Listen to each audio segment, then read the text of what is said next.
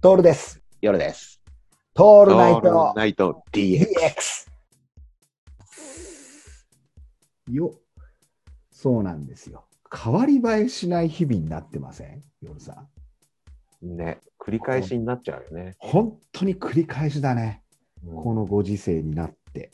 何が、だって景色変わらないで しょ変わんないね。ねえだってさ、うん通勤、つ通勤、通学全部景色一緒じゃん一緒一緒。で、働く場所も一緒じゃんうん。で、一日の終わり方も一緒でさ、で、家帰ってきてさ、外出ちゃダメなんでしょそうそうそそうなんだよ。だって、すごいことになってきててさ、う。うんなんかマスクもさ、その、 そのマスクはダメとか言い始めたんでしょ。いやー、来たね、ついにね。来たよ。なんか、ねえ、すごいよね。殺し合いの後の殺し合いだよね。だよね。あの、この変わり映えしない日々っていうのはさ、自警団が育つっていうのが分かったよね。そうだね。うん、純粋培養だと思うんだよね、こういうのって。うんうん。うん、もう今回のテーマ多分空間と時間っていう話になると思うんだけどはいはい。人って多分さ同質化した空間の中にいるとうん自分以外の異質なものをさ、うん認めなくなるんじゃないかなっていう。そうだね。うん、でいくらマスクの効果がうんぬんとかさうん言ったところでさうんこう良い頃合いが、えー共感できない人ってさそれはもう許せんわけでしょ。そういうことだね。だって口を覆ってりゃとりあえずいいじゃんなんていう一派なのよ俺は。うんうんうんうん。あのこうマスククラスターの中ではさはいはい。でもそれがなんかススポンジ生地というかねうんうん。ああいう生地のやつじゃダメなんでしょ要は、もうスタイルじゃダメなんだよねそういうことだよね。あのー要は不織紙だったっけ不織布とかいうのかな、うんあうんのうん紙みてえなやつじゃねえとよりそうだね。なんかね水を差すようなことになってないみんながマスクで頑張ろうっていう時にさね。でじゃあ逆にさあのマスクしてねえやつはどうかってなるとそれはちょっと嫌だったりする時があるのよ俺もうんうんうん。こうせ正々堂々とマスクしてませんみたいなやつが来ると結構嫌でさ、うん そいつがまたあの高学歴だだったりするとこう 何やってんのかなとかって捕まってんじゃねえよって思ったりあれは面白かったね。あれ笑っちゃったね俺たちが話題に出してあいつ本当にガッチコンで捕まってましたな、うんだからね、俺一個そのマスクのさ、そのうんね、今言うやついるじゃん。はいはいそれじゃダメだっいいますねて、俺言う、言う、そこまで言うんだったら、うんあのー、何すごいやつあるじゃん。あの、戦戦争で使うやつ。 そうそうそうぼあの防毒マスクみたいなやつでしあょあれをしたやつだけ言っていいにした方がいいか も。お前ごときの、お前、お前ね、何十パーセント上乗せで安全か知らないけど、大して変わんねえじゃん、普通さ。 って思わない思うそこまでよ言うんだそこまで言うんだったら、お前100%移さない自信があるんだなって思うじゃん。ねうんそれはわかるな、でも。だからさ、その程度の差じゃん。うん。 俺たちからしてみると。本当そうでさ、だってやりだしたらキリがねえじゃいや、きりない。ん。だうから、ん、防毒マスクしてる人の言うことは聞くよ、俺。そうだよね、防毒 マうん、マスクの言うことだよね。そうそうそうそう。あいやの不織不織布マスク程度のやつに言われたく言わなれいたくないよね。そうだよね。ま街中を防毒マスクで歩いてるやつに言われたら。やつらならもうしょうがそなれは仕方いないって思ううねん。悪かったって言うよ、うんうんあのさ、うんこの、間あの何かで見たんだけどああいうマスクとかっていうのって戦争のねはいはいはいあれって威嚇する意味もあるんだってねああのそうなんだ敵と出会った時に敵が怖いって思うようななるほどなるほどってなると防毒マスクを鬼の面にしてさ殴るはいねえかっていうく らいそうだねそうだねかあれであの昔のさあのペストのマスクだよああ怖いよ怖い尖よってるやつそれは怖いよね怖いよこれこれで見たやつはねえっ、とね目が4つになってるってやつがあったねうん怖いよ暗視スコープが4つついてて、もうそれ見ただけでちょっと怖いんだよ、やっぱこれり。もう雲みたいじゃんそうそうそう、雲みたいなのよ。ねだからもう、そういうやつに言われたら仕方がないか。仕方ないよもうごめんなさいっまていう、マスク警察に言われたら。うん考えが甘かったって言うよ それ以外は認めないから。そう、そうだよね。でもあれ暑いんでしょあのマスクって。暑いでだろうね。だよね。すごく暑いよね。うん。あの、それかもう、あのーバイクのフルフェイスのヘルメットだよね。そうだね。そろそろ新井、新井と か松栄とかがさ、作ってもいいんじゃねえかなって思う。どうなんでしょねうね。え。うん。あとは、えーと、空手のフルコンタクト系の さ、あるじゃんあのううんうん宇宙行く時のマスクみたいなやつ。あるね。あれだよね。ああいうことだよね。だだからもうそこまでしないと、マスク、マスク自警団の諸君はさ、うん。物申しちゃダメって、本そ当うにだね。思うよ。屋根とえ、だってそれだってさ、一応ね、テレビなりで言われたから、今あそれがそうそう一そうそう番いいっていう、あれでしょうん、うん。そうなんだよ。この間だからさ、駅まで、駅から、まあ、電車乗って移動するときにさ、俺は黒いマスうク、ん。いわゆるこう、はいね、スポンジ系のマスクなんだけど、はいはい。うん、やっぱこう、気にして見てる人とかいるんだよね。いや、いるよね。そういうマスクきっとねみたいな。でも俺は全然いいと思うんだけどもな、なんか、うんうん、世知辛いね。うんうんすごくそうなる世ん知辛いだろうな。ね。もう、ねえ。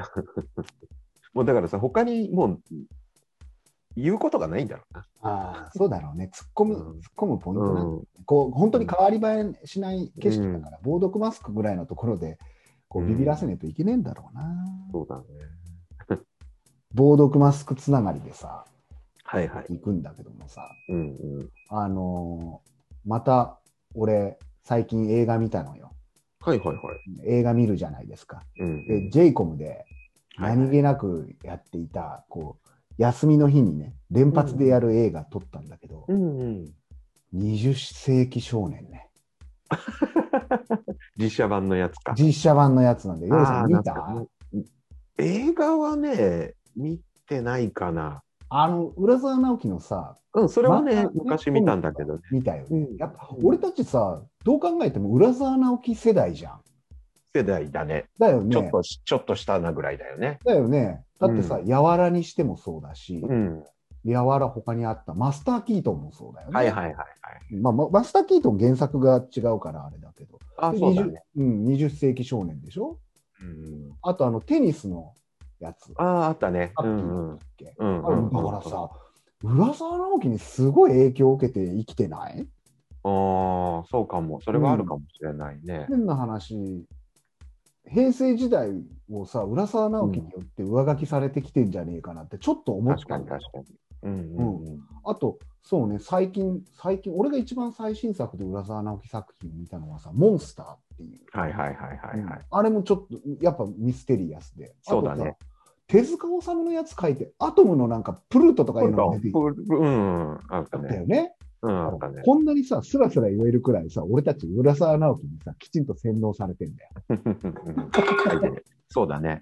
だよねうん。いや、浦沢直樹の世界観にガツンとまたうん実写版だけでハマったんだけどね。おうんうんあれさ、うん。今の世の中じゃない。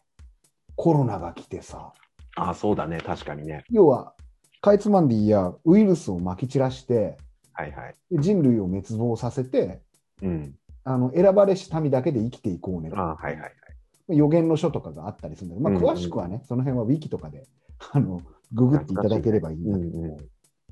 あの、まさにさ、浦沢作品にはまっちゃったわけよ。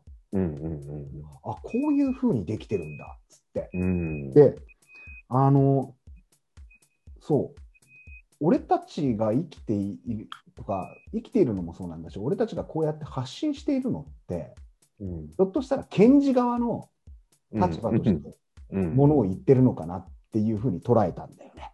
はいはいはい。うん。あの、まあね、友達側と検事側とあるわけじゃん。はいはいはい。で、検事が見た夢みたいな、見たとか予言書いたことが現実に起こるってことだよね。うんううんん、うそん。の予言の書に書かれていることが。はいはい。で、友達によって新予言の書が上書きされていくっていうね。うんこのストーリーの中にね、はまってしまったんだ ね。うんこれ、さあ、の、一番グッときたシーンはさ、まあ、漫画でも読んでたんだけど、コミックでも。コミミックの方はさ、なんかかいつまんで読んでたから、うんうんいまいち全部が理解できてはいないかもしれないんだけどもうんうね。んあの、20世紀少年の下りで良かったっていうのが、うんうんケンジが北海道に行って、はいはいあの、自分の歌を、グーダラスーダラを、うんあの、ラジオ、ラジオ DJ やってるやつのところにはいはいはいはい届けて、それが、こう、ラジオで流れるんだよね。うんうんうんで、そうするると、こう、囲われた壁の中にいるような人たちはいはいに届くわけだよね。革命軍みたいなところに。はいはいで、それを聞いて、みんなが立ち上がるっていう。うんうんうん。あれのくだりがすごくいいなと思ってうんう。んうん俺たちがやってるこのポッドキャストって完全にそれなのよ。そうだねうん。リスナーが何千人といてとかじゃないのよ。うんうんうんでそれ当たり前だなと思ったんだね、俺ね。うんうん当たり前にそんなの何千人も求めてねえし、こっちも。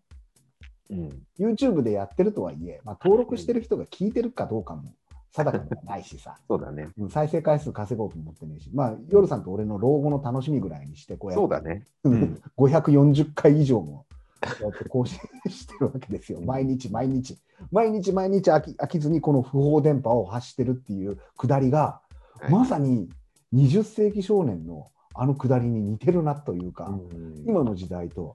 で、20世紀少年のメタファーとして言えることが、あの要は友達群についた人たちって、やっぱ友達っていうあのひらがひらがな友達ね、うんうんに代表されるように無垢なんだよね。うんうんうんすごくこう、おぼこいと言ったらわかるかな、わかるわかこるう純粋すぎちゃって、うんうん、なんか、 俺揶揄するところなんだけどもね。はいはいはいこう純粋すぎちゃってさ性善説とはちょっとまた違ったところなのよ。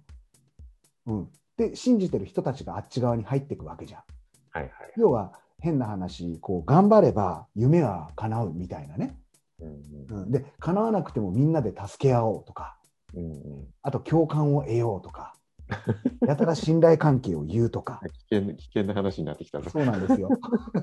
いや、だからさ、俺たちがやってることって、本当、検事サイドのこと、まあ、検事サイドって言っちゃったら失礼なのかもしれないけうど、んうんううんんまあでもそうだよねね、うんあのメタファーを使うと分かりやすくて、だだから、いつか俺たちも万博会場に行 って、ぐうたらすうだら歌おうね、夜さんね。うんそうだね うん。その前に夜さんやらなきゃいけないのは、まず、演歌歌手にならなきゃいけないんだよね。それ俺俺かそうだね。ドラなぜならドラマーだったからそうなんだよ。そっちかいやー、そう、演歌歌手なのよ。うんうんあの、そう、ドラマーだったんだよね。うんだからこう隠れて活動してるわけじゃん。うん世を忍ぶ仮の姿的なことでしょ。はいはい俺なんかはさこう今一人で個人でやってうん自由気まま気ままって言ったら変だけども、うんあのねいや気ままにこうこういうことやってんだけどもさでも夜さんはさ一応こう会社勤めをしてとかあるわけじゃん。はいはいこう今の自分にとはまた別な自分を使い分けてそこで生きていくわけじゃん。そうだねうんそのメタファーとしてあのなんていうかなドラマーがはいはいは演歌歌手になっていなるほどなるほど歌を歌うわけですよってこうやって当てはめていくと俺当てはめ大好きじゃないですか、うんうんうんこの当てはめで見ていくとすげえ奥深くてさ、うんうんえー、と全部で6時間近くあるやつなんだけど1.5倍速で見て、うん風呂で見ちゃったからね俺ぶっ倒れるよ J, J コムのすげえところはさうんこう家の中で持ち出しで iPad とかで見れるのよ、うんうんうんでその方が見やすかったりするから俺風呂入りながらさ、はいあはいの3回追い抱きしちゃった冷めて 冷めてくるから ね。まあそれは贅沢だね。贅沢だよね。だからね、ぜひね、このリスナー、リスナー初心にね、見ていただいて、20世紀少年を。ちょっと俺映画また見ようかな。うん、時間あるときにね。いいんだよね。うん。うん。それが、で、自分がどっちサイドにいるのかっていうことの例えとしてね、うんわかりやすすいんじゃないかな。あのー、友達ランドに行くわけじゃないですか。い。懐かしい。友達ランドだよ友ね。達なんだね。うん。あはの中に入れられてさ、結構、あの、フルコースでやられるわけじゃん。ああやっていはいはい。こうまさに今、こうオンラインサロンがそうなってるっていう状況じゃないですか、うんオンラインンサロンに入れられて、でここであの九州は九州で頑張るとかさうんこう関東は関東で頑張りますよとかって見てると本当にこうおぼこすぎちゃって、うんうんううんん、あの揶揄したくなっちゃうなっていう気持ちに火がつくね、はいはいうん、そういう意味でこう世を忍ぶ自分っていうものを持つことの大事さとさうんあと,、うん、と情報発信するこういう、ね、もの、うん媒体を持つってことのが大切なのかどうか別としてこれ残しておくっていうのはやっぱありなのかなってあうんでどうして俺たちがこれやるかって言ったらやっぱり浦沢直樹みたいな世界観を持った人たちにきちんと俺たちも洗脳されてんだなってことに気がついたのああなるほどそうかそうだよねそうそうそうそうそうまさにそうでさうんうんあのーこういうふうに影響を受けてきた俺たちの生き様が平成の30年間に詰まった詰まってたわけだよね。そうだねそううだねん、これね考えちゃったね、うんなるほどだからこそさヨロさんさうん平成少年物語みたいなものをはいはいはい俺たち描けるはずなんだよそうだねだからねヨルさんなんてさ思いっきりさ、うん平成じゃん20そうだね代からそうだねちょうど20代、高校卒業するぐらいの時ぐらいだねうん平成になったわけでしょそうだだかねら昭和末期なのよマッキマッキ末期少女だったま末期少マ女ッキョウ順番間違えるとえらい違ってくるけどねだから 俺ら昭和にそんなに生きてないんだよね実はね実はねうん20年弱じゃん昭和に生きたのうんうんそれって昭和だなっていう例えがさ、はいあまり通用しないじゃない。うんうんうん俺も、俺が、そうだね、俺15だから14ぐらいの時にうんうん平成になったんだよ。うんで平成30年間でどうだったかっていうと、決して報われたとは思ってないんだよね。うんうんうん自由には生きてきたけど、はいはいはいうん報われたなんていうふうには一切思ってないし、昭和の価値観で何かを言われた時にさ、バブルだってちょうど弾けたわけじゃん。はいはいはいはいうんそしたらさ、いよいよさ、俺たちが平成、平成少年物語、前も言ったかもしれないけど、平成を、時代を語っていい口になってんじゃないそうだねうん。ついにねだよね。だからこの、うんこの音声が、まあ、YouTube でも、ポッドキャストでも流れてるんだけども、他にもうん Spotify とかでも、拾われたときに、うんうん面白いなって思う人たちってこっちサイドだよ。まあそうだろうねうん、こっちサイド。だから、ただ圧倒的にあの少数派だけどそうなんだよ。残念ながら、俺たちのこと面白いってやつが報われることはないね、令和ないでねは。気の毒だけど ね何も得はしないよだけ何はも得はしないそうなんだたよ。だ幸せにはなれるかもしれないねそう。あの、一服の清涼剤に はなるよね。なるなるうんだから、お思ったの、オンラインサロンに疲れた人とか来た方がいい。きあーそうだね聞いてほしいね。そうだねうん。それでもなんとなく生きてるっていうのはさ、ずっと体現してるわけじゃん。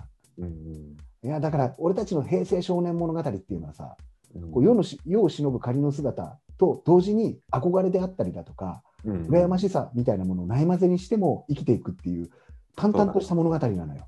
うんうんだって平成の30年間何か特別なことが起こ行われたかっていうとさ派手さはなかったもんね。派手じゃないよねね地味じゃん、うんどう考えたってうんあのバブルが崩壊した後でさ就職氷河期とかさ、はいはいはいうんリストラとかさこういう言葉が出てきたので平成でしょそうだねねうんあと派遣社員とかさうんうん俺らたちよりもちょっと下の世代になるとさ、ずっと派遣社員やってますとかっていうそうだね結構多いもんね、うんうん、その制度自体がどうかとかっていうよりもさ、はいはいはいなんとなく価値観がこの30年間、空白の30年間でさ、うんうんなくなったんじゃないかなって思うんだそようね。だねそうだねあーだから、平成報われない世代なのかもしれないね。うんそうだねだからこそさ、うん平成報われない世代に、あのー生きてきたからこそさ自己啓発系企業セミナーみたいなものってすごく多いのよ。すごかったよね。うんすごいじゃん。ここそうだなここまあ20年、まあ、インターネットできてからなんてさネットで稼ぎましょう系も含めてなんてはいはいはいすごい勢いで出てくるでしょ。うん。でそこでさワークをやらされるのようんうん。ワークを。でこれ例えばの話なんだけどよくあるワークとしてうん。あの向こうサイドの人たちが言うことで、うん。これだけはやりたくないってことってあるっていう話になるんだよね。おお。それを書き出してくださいとかやるの。うんうんうん。ヨルさん、これだけはやりたくないってことってあるこれ。あるよ。ある。ある何 あ言いにくいけど、それは一番言いにくいことを俺も聞いちゃうんだけどもさうん。何何ダンス。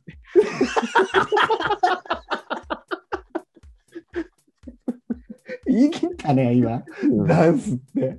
ダンス以外だったら大体何で もやる。ダンス以外だったら満員電車も我慢できるだできるできる。これがダさ、ンスをやれっていうのだけはちょっと ね、やりたくない。わわかるよ。夜のにダンス似合わねえもでしょん。うん。で流行ったんじゃん。流行った。ダンスブームあったから俺たちで、のみんなやったじゃん。 その辺のなんかね、あれもあるんだよね、やっぱね。やよりしたくなるんだよ。ダンスなんだ。うんそ、れなんでダンスなのえなんでだろうね。ダンダンスなんでやりたくないの なんでだろなんでだろうね。うそれっダンスてほら、ダンスやらされた経験とかがあったりすると嫌になああ、る。もうあるあるあるある。あるんだ。あるあそる。れどういうどういうところでんやらされたってのはあれ、学校の頃とか。学校もやったけど、学校じゃなくてもなんかこう、仲間内でこう集まって、あうん、あ、そうする流行ったじゃんないです流か。行流行りましたおああのの、ああれですよ。ランニングマン系のやつとかでしょ。そうだよね。あれうんやっぱ乗れなかった、ダンスの乗れなかった。みん乗ってるみんながちょっと気持ち悪かっそれ、 それ、オンラインサロンを今、揶揄してる俺みたいじゃん。た。そうだね。うんそういうことだでね。やっぱさロ、ロックに、ロックンローラーには慣れたわけじゃないですか。イカスバンバンド天国には行けたわけじゃないですか。はいはいはい、だはで でもダンスブームはいけなかったわけでしょい。いけなかったね。だから、ほら、天才たけしの元気の出れ出るテレビの中はいではいは、いバンドが来てダンスが来たわけなんだけど、はいはいダはいンスの方にはいやっぱ行かなか行け行かなかったんだね、ヨルさんね。もう、あの、始めたらそそんな浮気してる場合じゃない から。いろいろ取り入れてる場合じゃないから。そうか、一直線でドラムを叩くっていうところそうそうそうそうだけだ。いやそうそう衝撃的な告白だな。いや自分で聞いたのに。参っちゃったよ。それさ、予想してないテンプレートが出てでしょでしょびっくりするってやつだよね俺もそう答えが思ったんだよ。それさ、うんだからね、本本来であればだよ、はいこれだけはやりたくないってことってありますかとかってうん聞いて、羅列していくんだけど、それすら出せない人が結構多いから、うんうんうんその30人とかでワークさせられるんだけど、うんで例えば、えーさっき言ったように満員電車とかさ、うんうんうんあと、こう、あ早寝早起きとかうんで、一番多いのがやっぱ時間と空間なのよ、どう考えても。うんうん満員電車っていう空間がダメっていうのと、時間を制約されるのがダメっていうまあ、だからさ、講師側ももうさ、分かってるよね。そうなんだよ、分かってるんだよ。答まえ、さか答えがね。そうなんだまさかダンス。まさかダンスとは 言わそうなんだよ。ないこいつダンス以外全部我慢しちゃったってあとは大丈夫だからっていうさ、あとはオールオッケーみたいな。もう統計取れてんだよね。だからみんな言うこと一緒なんだよ。そうなんだよ、一緒なんだよ。だから、セールスコピー書くときにもさ、必ずさ、時間的な自由ができるっていうのうと、んそれに付随してお金的な自由ができたときに、お金の自由ができると何が手に入るかっていうと、うん空間の自由が手に入る。はいはいはい。好きなところに住めて、う好んきなところにいつでも行けるっていううんうんところも目指せ、目指すように仕向けるんだよね。はいはいで、。なぜかっていうと、そこ持ってないから、みんなが。うんうんうん。持ってないってことはないんだよね。もううん花からそんなものは存在しないはずなのに、あたかも存在するかのように見せるっていうのがさ、うんこの平成時代というかね、平成に洗脳された人たちがそうだね。入り込むところなんうんだようね。んうん。そんなん本当にパラノイアでさ、うんうん、ないはずなのにね。うんでも、こう、こっちサイド、あの、なんていうか、アンダーグラウンドって言っちゃったら変だけども、本当地下組織の中で生きてきた俺たちからするとさ、一番やりたくないことってやっぱそれじゃなくて、うん、ダンスなんだよね。ダンスだよ。本来であればだよ、本来であればそ、ね、あの友達友達サイドっていうかさあのうん、友達ランドにいる人たちのサイドで行くと、ダンスは、ダンスは手に入れたいことなんだよ。そうだね。逆に言うと、やりたいことなんだよ。そうそうそうそうそう。だから、ほら、もうはっきりわかんじゃん、夜さんって。うん革命軍の、革命軍の一員ってことが。うん。どこだから逆に言うと、夜さん気をつけないと街歩いてると革命軍のの残党にスカウトされるね。そうだね。この放送を聞いている革命軍の将校が、夜さん絶対スカウトした方がいい。すげえいい戦力になるから。なるね。でしょうん。うん。いい太鼓叩くよ。これ、いいリズム刻むぜ。うん。革命軍さ、これ、そこなんだよね、文脈としてはね。だから、決まってんだよね、そういう意味でね。やりたくないことっていうのもさ、うん、聞かなくてもわかるもんね。そうなんだよね。。で、言われたら、で大したこと、大したことねえんだよ。そうなんだよ。そううん。だから、変に我慢強いからさ、うん。あのー我慢強くてへそが曲がってるから、俺たちの場合は。そうなんだよね。うん、だから、満員電車って嫌でしょって言われたときに、いうん、いいえ、どうかなぐらいには止めとけばいいんだけど、レジスタンスがちょっと強く出る出る時があってさ、俺。いや、平気っすよ。いや、むしろ好きですけどって言いそうな時があるんだよね。あるね。これわかる。る、わかるわかる。うん、うんえだって苦しいじゃないですかとか。あと、そそういう意味では、夢を強要されたりさ、夢ないんですかみたいなことうん言われたり、ないですけどみたいうんな。どうしてですか目標もないんですかみたいなこと詰めてくるんだよね、向こうはね。うん。向こうサイドは。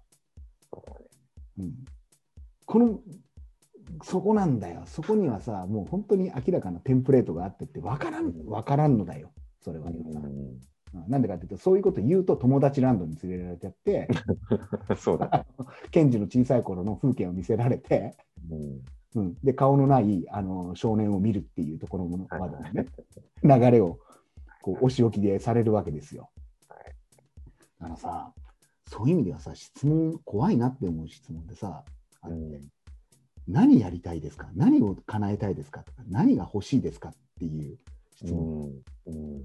そもそもその質問が危ないって危ないっていうのはさ怪しいっていうことってうん見えてくるよね。うん。これね、あの、何、何やりたいって聞かれたときに、夜さん、なんて答える今何その状況で。そうそうあの、その状況でもそうだしさ、こう何か、例えばだよ、やらされ、うん答えなきゃいけないセミナーみたいなものにさ、はい。こうマンツーマンでうんワークしなさいみたいな、シミュレーションみたいなことあるでしょ、はいはうんそういうのやたらやるやついるじゃん、めんどくせえやつだいるな、ねこいつっていいう、いこるうなんかね。ロールプレイング、プレイングっつうって、んなうんかんうん。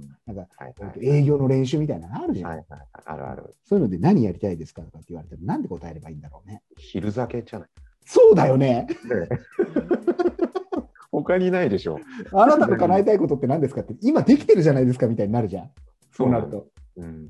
であと何が欲しいって言われたら、夜さん何が欲しいって答える時間でしょうね。時間だよね。やっぱりそうなってくるんだよね。で、そこが気をつけなければいけないのは、その時間を手に入れるためにあなたは何してますかみたいなさ。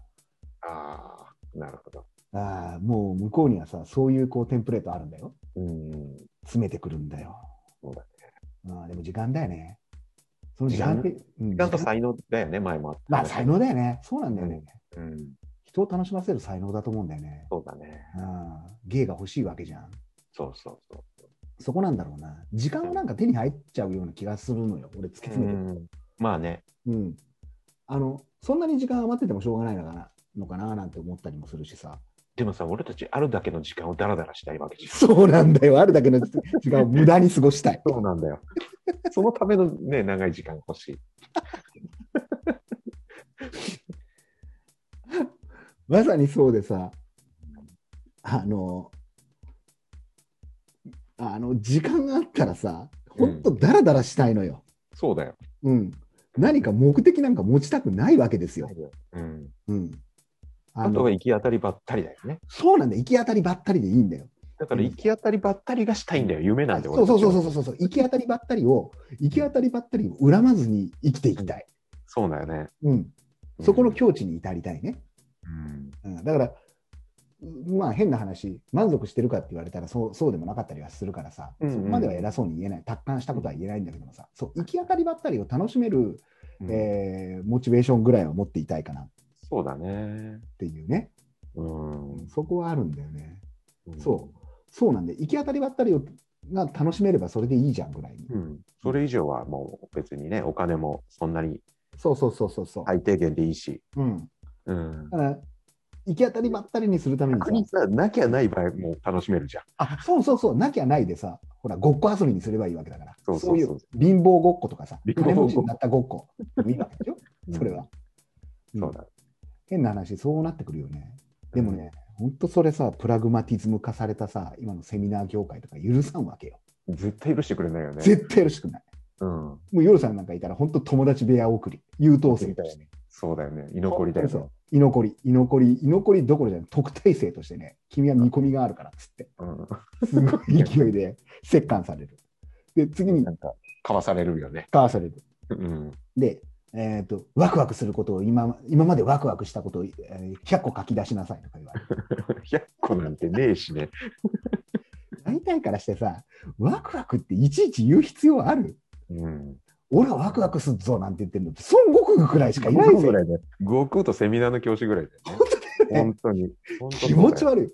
ワクワク系気持ち悪いよね。でも結構みんなさ、使ってらっしゃる方多いよね。いやーあれ何流行ってんの流行ってるんだよ。やっぱそういうことだよね流。行ってんの。もう、もう、だからそれが本当に前から言あうプラのプラグマティ F ズム。 FB, FB 系の人たちだよね。そうそうそうそう、もう、フェイスブックなんか見たら、ワクワク系マーケティングなんちゃらとかってう。いうん名前で、なんかワクワクしてるやつらいるけど、 うん、あの、言っちゃなんだけどさ、そんなにワクワクしてるやつってちょっと頭おかしいぜ。コメントとかもさ、必ずワクワクしますねとかさ、ね、ねすごいちょっと気持ち悪いよね。気持ち悪いよね。うあの気持ち悪さの正体って何なのかね。ん。うん。あやっぱのあれだね無理してる感というかさ。バックが見えるからだろう ね。バックと生き様が見えるからだろう。そうだと思うよ生き様見えるね。ういんやーだからさこれも同じ文脈の中で、あのー出てくるんだけど自分の強みって言える言えないね。言えないよね強み出ししましょうこれはそれは出てこなかった、今。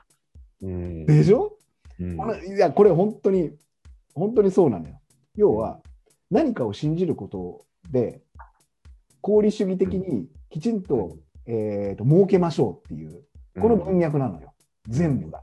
だから心理学も儲けましょうにつながっていくわけじゃん。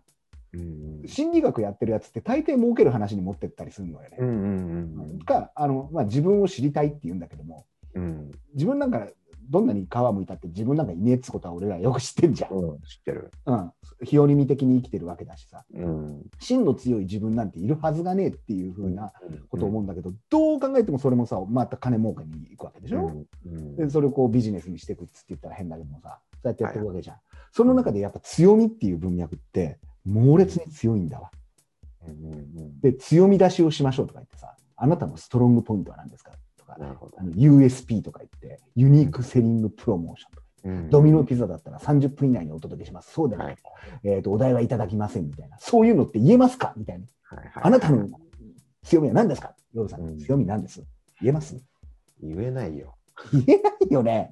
いや、奥が一言えたとしてもさ、こっぱすかしくない。そうだね。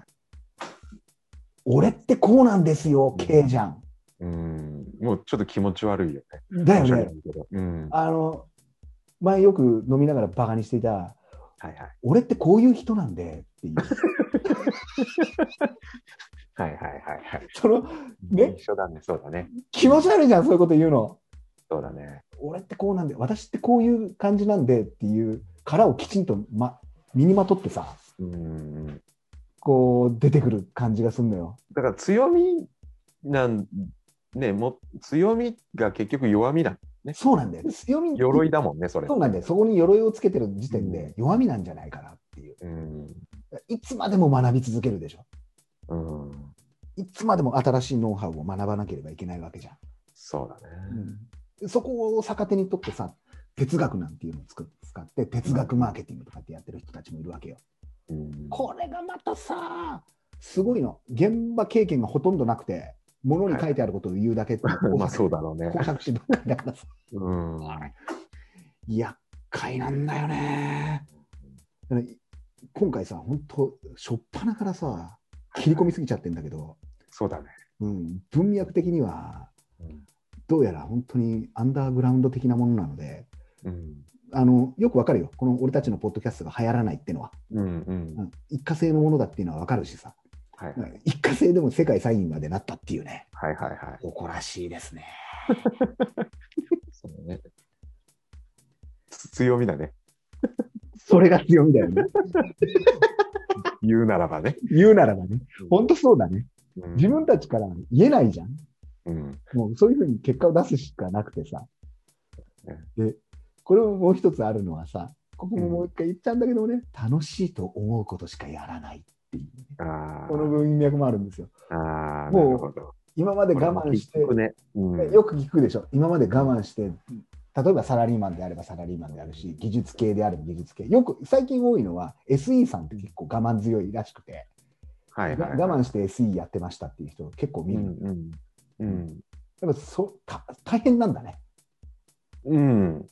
そうだね。ね、納期を迫ら迫られたり、楽しくてやってる人も中にはいるわけでしょ、でも。うん。でも、大抵聞くのは、その苦しくなってうんうん。で、で、もうこれからは楽しいことしかやらないって決めてます。はいはいはい。聞くね、このフレーズ聞は、くよ。ね。うん、楽しいことって、夜さん、なんすか なんすかね。なんすかね、楽しいことって。いや、楽しいことって言ったら、今、今このタイミングで夜さんとこうやって収録してることって、やっぱ俺は楽しいことなんだよね、ああ、そうだね。これはまあ楽しいねで。もこれが毎日になっちゃったら、しのぎになっちゃうじゃん。うんうんうんうん。仮にさ、ここにさ、お金とか金銭とか、これが仕事になったとしたらさ、しのぎになるわけでしょそうだね。そしたら計算が入るじゃん。うんうん。とか、視聴率とか出てくるわけだよね。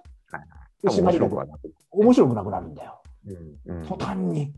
ていうかそうい、言っちゃいけないことが増えるに決まってんだよ。スポンサードされてさ。そうだね。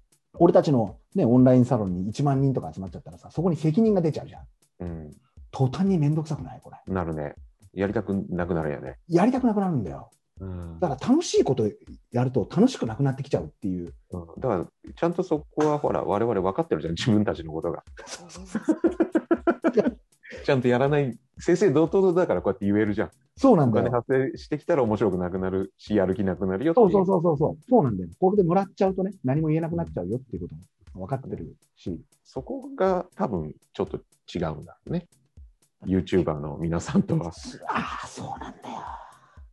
YouTuber の皆さん、辛いだろうな。だって言えないじゃん、いろいろ。だってさ、もう再生回数とさ、スポンサードの世界なわけでしょ。そうだねだか。らみんな、みんな、やっぱみんな向こうサイドなのよ。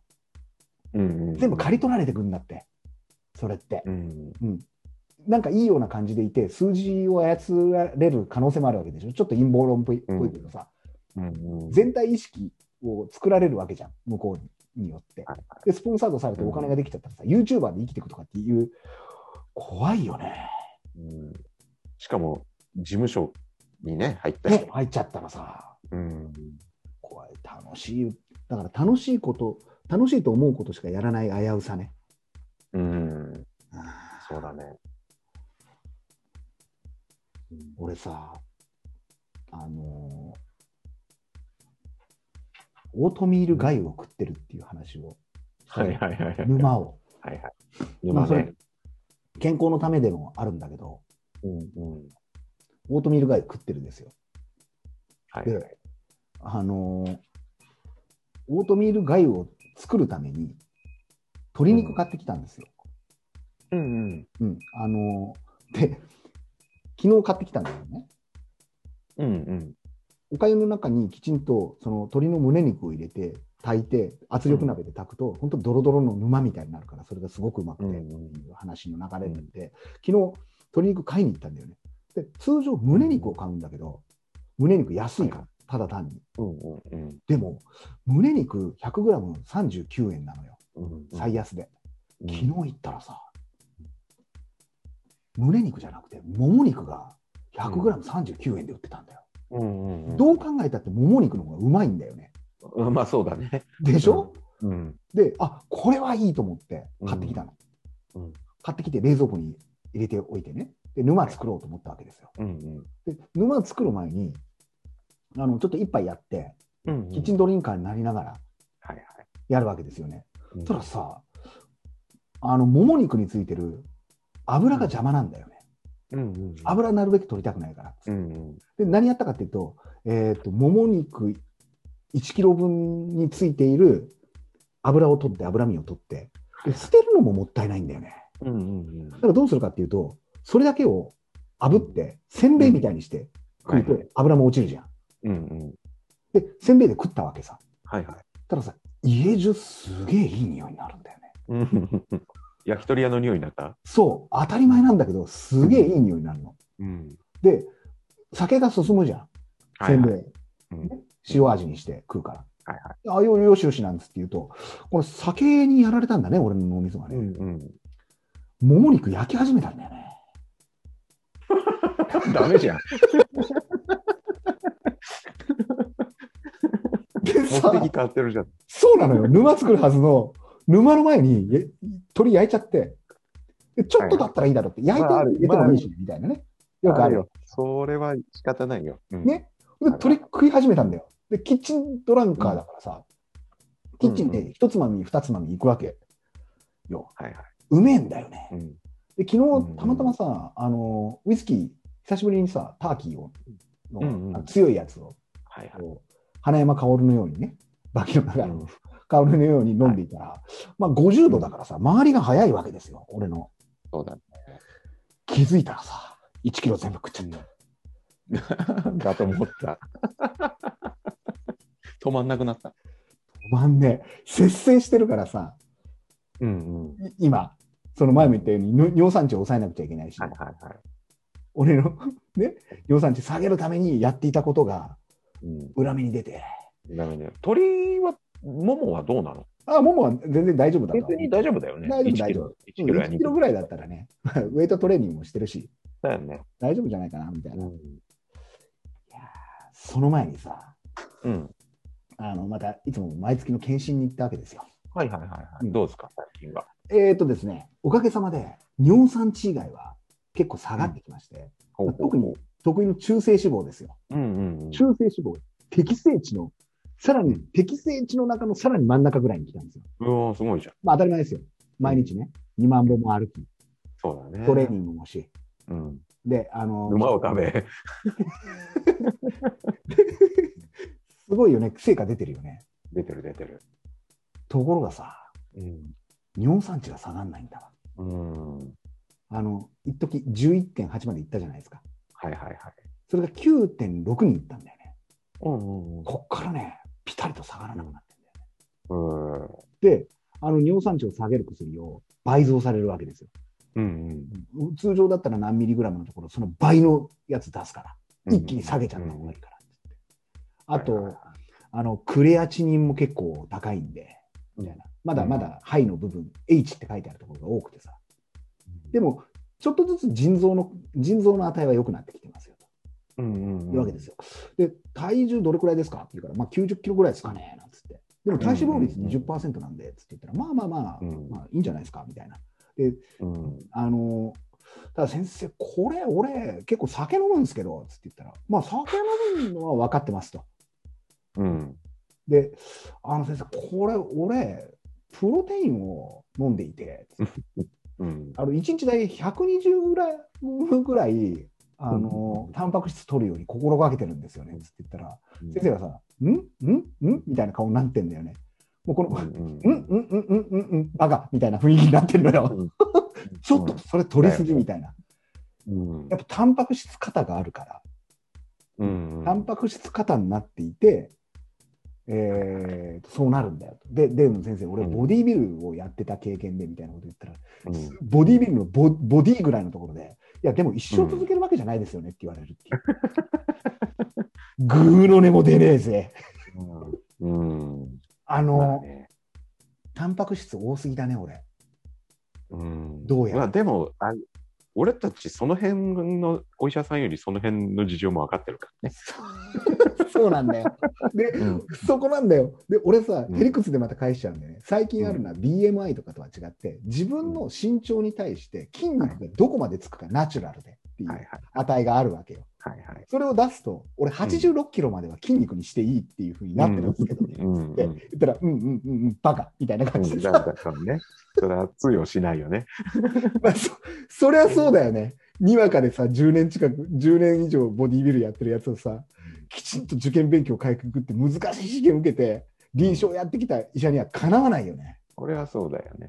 勝てないんだよ。うん、勝てねえのが来て、ここに来て鶏肉1キロ食っちゃうっていうさ。あでも鶏肉1キロの中に含まれてる、えーうんタンパク質200グラムだからさ。はいまあ2日に分ければいいかなぐらいに思ってるわけさ。うんうん、そう、ここが難しいところだよね。そうだね。 まあ難しくはないんだけどね。もうさ、あの、まあ、こんな流れでいくとさ、うん。言わなきゃいけない、触れなきゃいけない話題が一つ出てきたんですよ。ほいほいほい。最近騒ぎすぎているなんでし SNS ありませんああ、でクラブハウスでそうですよ。あれ、いや、俺、ちょっとき使ってないんだよね。はいアはいプはいリ使えないから。はい。うん。なんだけど、なんか周りがちょっとさ、うん。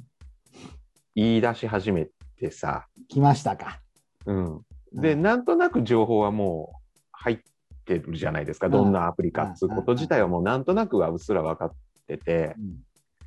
んだけど、お前らそれやらなくていいんじゃないかなとは思いながら、うん そのあの、周りの声をちょっと最近ね、聞いてるよ。リサーチしてますかリサーチまでは言わないけど、なんか周りの人たちがちょっと言い始めた。言い始めたぐらいです。うん。でも、お前、それ使って何すんのっていうふうに思ってる。いやいやいやいや、始めたですよ。一応ね。どうですかうん。あのー結論から言ってね、うん。結論から言っちゃいけねえんだろうなっていうことが分かった。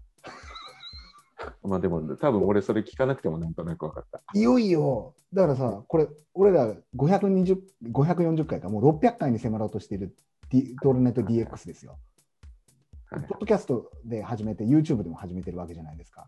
うんうん。その波がクラブハウスになったわけでしょ。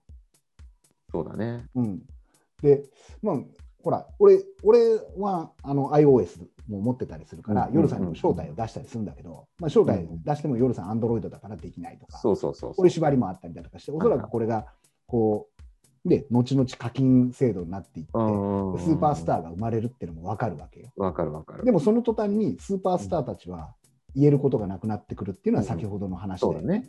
うんそうだねスポンサードされてお金がついたらやめるわけにいかなくなるじゃん。うんでもしかもそれがしのぎになったら、うん。うん、あの仕事、もっと言うと、今稼いでる金、ね、サラリーマンとか何でもそうなんだけど、今、えー、と主たる目的でやっている仕事よりも稼ぐようになったら、うん。そっちに移ると思うんだよね。うん移った瞬間にはしごさ外されたらどうするのかねっていうのも、まあ、うんツイッターも含めて全部そうだね見てるわけじゃないですか。うんうんいや、危うくてさ、うんうん。あれ、うん面白い、 その、なんていうのかな。面白いのか な。極論なんだけど、え、だって、あれでしょ、今まで文章とか映像に頼ってた人たちがただ喋ったりしてるわけでしょそういうことです。そういうこだとっなんてしゃ、喋りのプロじゃないじゃんね。そうなんですよ。だから、つまんない人のさ、話、まあ、ほら、有名な人たちの話聞いてても、有名人だからってさ、聞いてられないじゃん。いきっやとー、そうなんですよ。そうだよね。きっとそうなんだろうなって気がした。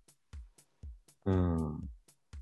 喋りのプロとか喋りって何かって俺らも考えちゃうんだけども、はいはいはい。間であったりするわけだようね。んそうだ。で喋りが下手くそだなと思う人たちとかっていうのもまあ俺らが言うのもおこがましいけど、うんう思う人たちって何かの文章をまず読んじゃってる人がいるわけはいじゃん。はいはいはい。あともう一つ喋りが下手だなと思うのは専門用語をバンバン言う人たちなんだよ。うんうんでクラブハウス入っていくと割と多いのが専門用語系なのよ。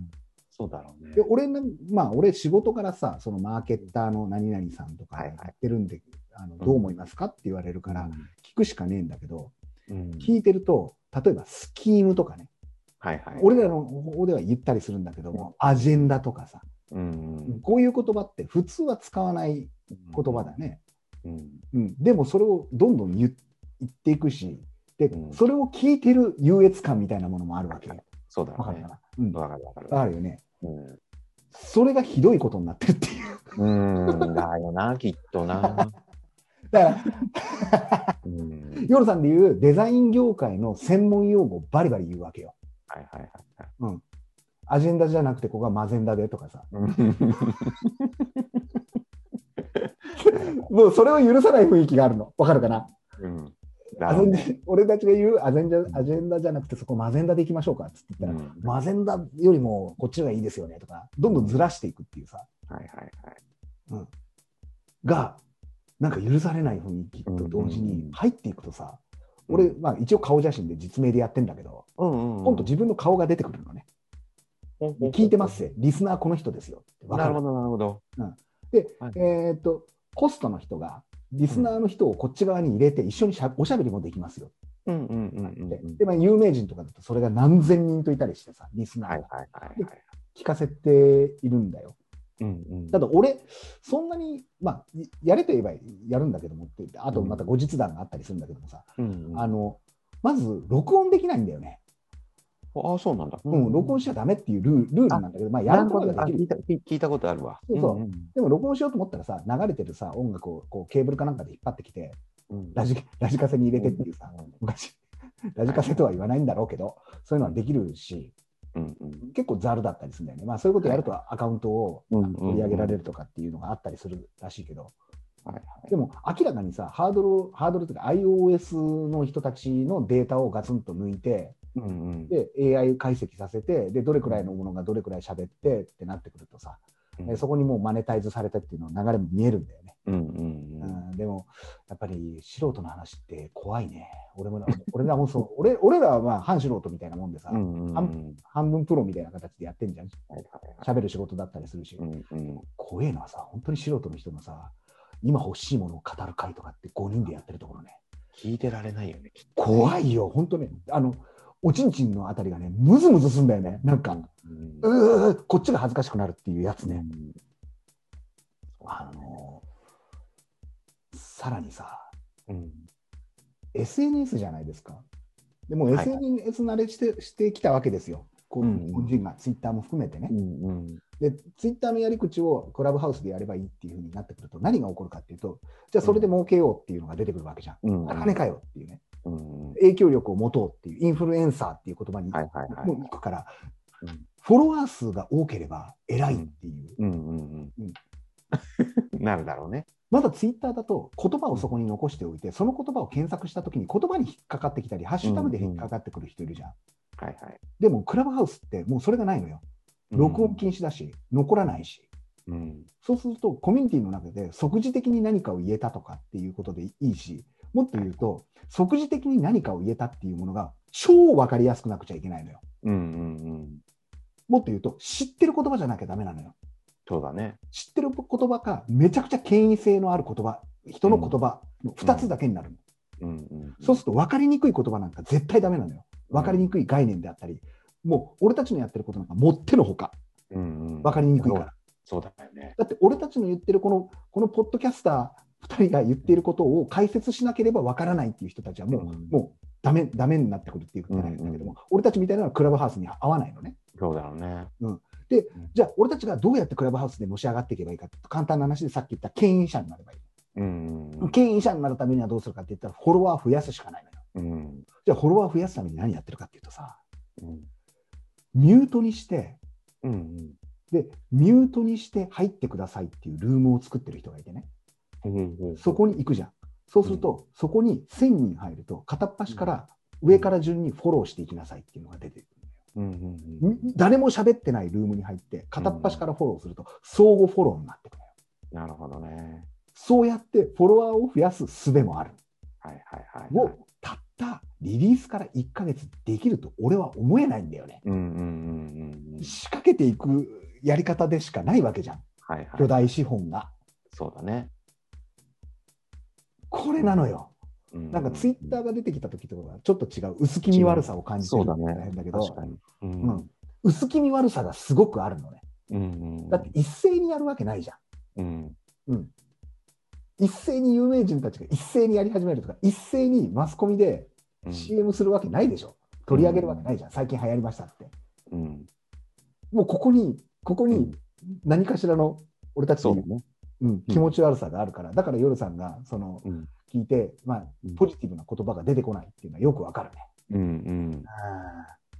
いやそうだね。ー、だからフォロワー数とかじゃない時代うんうだん。なはと俺は思う。いはい。でうんこれを踏まえた上でね、 はいはい。いよいよ本題に入るんですけおど、怖いな、怖 いよ。前振りがそれなのか。これ、そう、あの、ある程度の俺たちのね、ほら、 うん分析好きじゃないですか。きだね。僕らがこうこういうふうなアングルが組まれてるんじゃないかとかさはいはい。裏から見てそう物語を読み取っていくっていうのは大好きじゃないですか。はい。の上で実を言うと、うん。あのーやりすぎたんですよクラブハウス。うんこやりすぎちゃいまして私。はいはあのーいやねお友達みたいな人たちがやってるところに入っていくわけですよね、先ほど言ったマーケッターみたいなところ、い。うんそうなんだけど行くじゃないですか。ではい。夜さんが先ほどおっしゃったようにですようん素人が喋ってるわけですよやっぱりそこには。うんうんし素人の中にうん。こう変な話地下格闘技に出てた人がはいは出いてっちゃった感じっていうのかはな、いはいはい。俺が強いとは思わないんだけど、うんまあ、先ほど言った気持ち悪い強みで言うと俺一息で言える言葉の量がうんうん多いのよ。うんうんうん、息継ぎしなくても喋れるしあと人が喋るこう尺の長さ以上に喋れるんだよね。うんうんうん。それがクラブハウス入っちゃったんですよ。そして事故だな。そして、うんあろうことかリスナーサイドではなくてスピーカーサイドに呼ばれたんですよ。なるほどなるほど。でそこはまあ小さなコミュニティだったんだけどうんうん。自己紹介始まりますはいはいで聞くだけの人いますみたいなところで喋ってくださいって始まるじゃないですかうんうん。スイッチ出ちゃいまして俺が皆殺しにしたそうなんですよ2時間独演会しちゃってだろうね。誰も止められなかったんだろうな。こううん。あのーついつい「トールナイト DX」のこのノリで行っちゃったんではすいよ、はいはい。でこれ聞きてえだろうなっていうのってある程度分かったりするしうんうんな内容はね内容はちょっとともかくなんだけども、うんうんうん。な内容はそのマーケッター同士の話だったんで、はいあのーこういうふうにクラブハウス使ったらどうですかねうんうんクラブクラブハウスの先ほど言って読み取りではなくてうん。ポジティブな方の使い方っはいはいはいはい。ていうことを全部語ったんだよね。うんうんいやー、2時間喋りすぎたね。いやー夜中の2時になってたね、気づいたら。いやっうん。やりおったな。ちまった。やっちまったよ。もうみんなね、みんなやめたくなってんなってのが分かったうんうんこう、なんていうかな、あの、貴乃花が出稽古に来た感じになっちゃって、うん。うんうん。そりゃそうだよね。そんなに俺たち稽古やりたくないんだけどなっていうさ、うんあもう一丁お願いしますみたいになってきちゃったんだよね。抜けるに抜けられないっていうね。そう、こっちも振りかぶっちゃったから、う。うん。やめるにやめられなくなっちゃってんだよ。そうか。だよまあまあまあまあ。ー。でさ、その時にもう語った攻略法があるんだけど、うん。それもここで言っちゃおうかなっていうね。もう。うん。クラブハウス攻略法としてさ、SNS なわけじゃん。で昔ほら、あの俺がリツイートベイビーをやってた時 のツイッターの話もあるわけですよ。はアいはカウいントを失ったっていうモルドバのあの、ね、独立運動みたいなところに加担してやったっていう、そこの文脈からいくとさ、はいはい。クラブハウスで攻略するのって、先ほど言った声を通すためには、圧倒的なフォロワー数とうん即時的な分かりやすさなんだよね。この2つがもう要素なんだよ。ほら、出てきましたよ。僕らがうん言う、あの、言ってめちゃくちゃ嫌われたよさこいの攻略法法と一緒ですよ。はいはいはい。 2つのことを抑えていくっていうね。うん。あの、分かりやすさとフォロワー数ね。うん。で、やっていくと、インフルエンサーにはなれるよね。そうだね。そして、そこにマネタイズはされるよね。うん。でも、それだとどうなるかっていうと、表現の自由は失うよね。はいはい。当たり前だけど。っていうことをまず言っておいて、じゃあ、俺たちはどうやって戦っていくかっていうと、その真逆をやるのよ。うんうんうん。分かりにくい言葉とフォロワー数の少なさで勝負していったらどうですかっていう話をしたう。んうんうんうん。じゃあそれってどうやってやればいいんですかってなるじゃん。そしたらさ、うん当たり前なんだけど、5人ぐらいでやっているような小さなルームに入っていくわけさ。うんで、そこに呼ばれたら、相手が話したいことを引き出してあげるんだよ。うん。徹底して。で、ここがポイントなのよ。俺たちの得意なのって、先ほどやったようにさ、夜さんに、あの、楽しいことって何ですかとかう、んうん、何やってるんですかも含めて、相手に喋ら、徹底的に喋らせるのね。うんうん。自分で話をしないわけ。はいはい。そして、これってこういうふうにやらないんですかっていう、相手に対して、否定の疑問、否定ではないんだけどね、なんでやらないんですかそれってこういうふうに使えますかねっていう提案をするわけ。見えてる体で。うん。そうすると、そんな話聞いたことないですよってなるわけよ。はいはい。で、ついては、え、じゃあこういう勉強会とかしませんかって言って、ズームとか LINE とかに引っ張ってくるのよ。うん。で、そこでまたこっちの一方的な情報を与えて、うんそしてお客さんにして信者にしていくっていうね、はいはいはい。これやったらどうですかっていうふうに、うん。 2時間力説しちまった。なるほど。だからこの戦い方でやってくるんじゃないやってくる人、そうだろうね。やってくる人たちはうまく使えてるよねってうん俺は思うんだ。もうここうんもういきなりネタバラシになるんだけど、うん。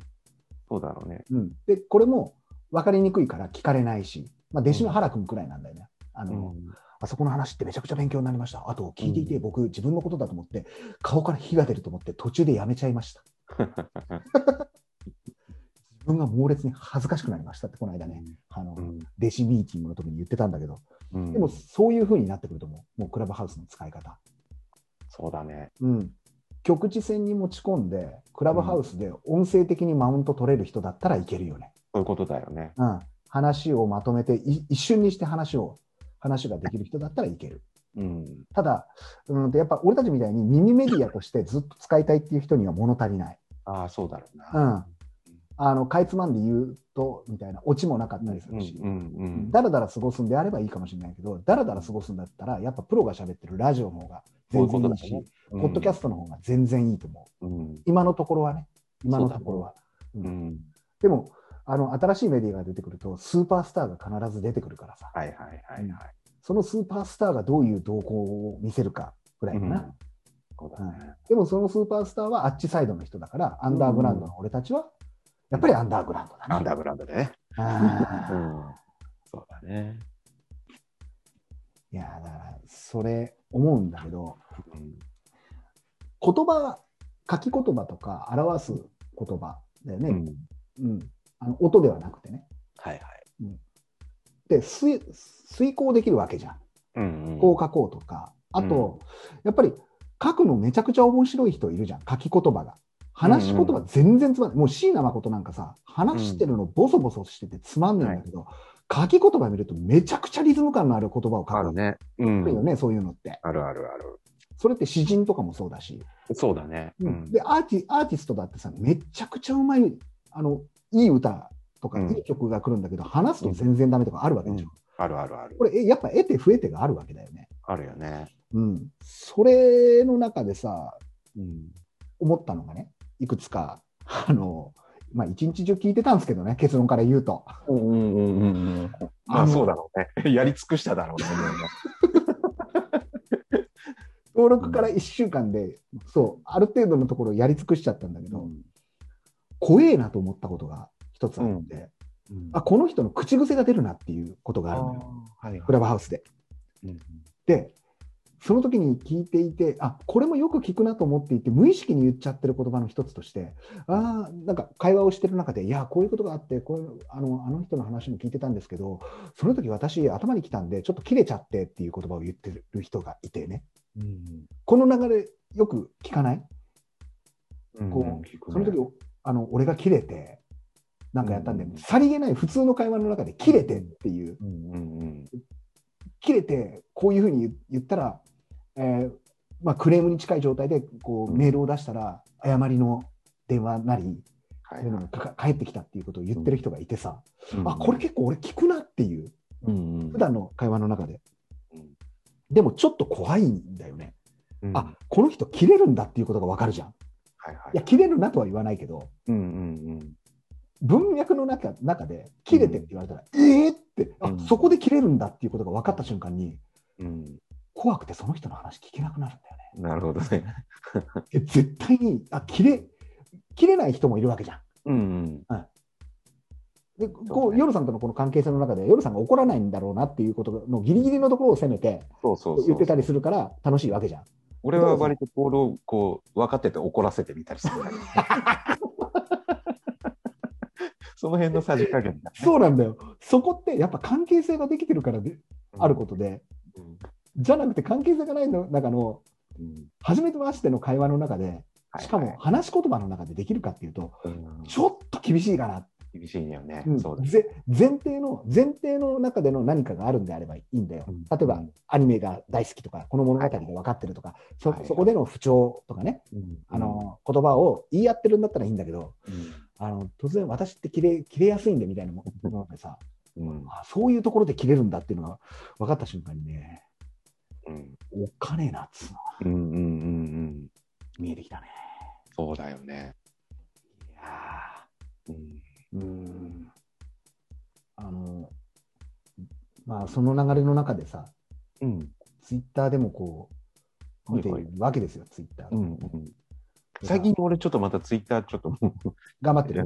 うん、うん、頑張ってない。あ、もうめんどくさくなってきためんどくさくっていうか、もう開かなくてもいいかなっていう今のところ。いやーねあるじゃん、たまにあるじゃん。ありますよ。それはあなりんまかすこう、やっぱさ、波があるじゃん。あります、あります、あります。うん。そう、ここのとこね、ちょっとツイッターっていうアプリケーションをね、開いてない。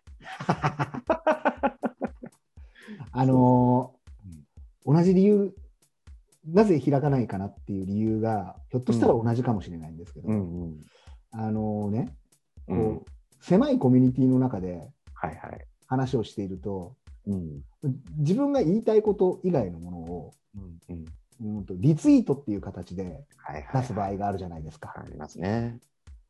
あのーリツイートも昔はなかったから、そうだね。うんなかったから、そのあえてこの人の会話とかいうのを、ね、RT っていうのをつけてはい、表に引っ張ってきて、はいはい、はい。俺のフォロワーさんとかフォローしてる人がこんな面白いこと言ってますよう、ん。こんな役に立つこと言ってますねっていうことうをん。やって、なおかつ引用リツイートとかになるとさ、はいはい。あのそれに対してコメントを入れたりするわけじゃないですか。はいはい。それがまためちゃくちゃウィットに飛んでると言ったら変だけど、うんあうまいな、こういう、あ引用をこういうふうにするんだっていうのもありますよね。かむその辺だとさ昔のツイッターの方がさ、うんおしゃれだったよね。あそうなんですよ。うんで、このおしゃれの定義も難しかったりするんだけどうも、んうん、でも、あこう、あうまいなっていううさ、ん、はい思わずこううなってしまうようなものもはいはい。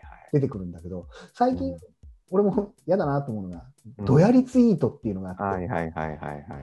どうですっほぼていほう、ぼそうじゃないですか。今のそうなんですよツイッター界はわかんないけど。どううんどうなんですっていうのを、これ見よがしに見せてくるっていうう、んそうだね。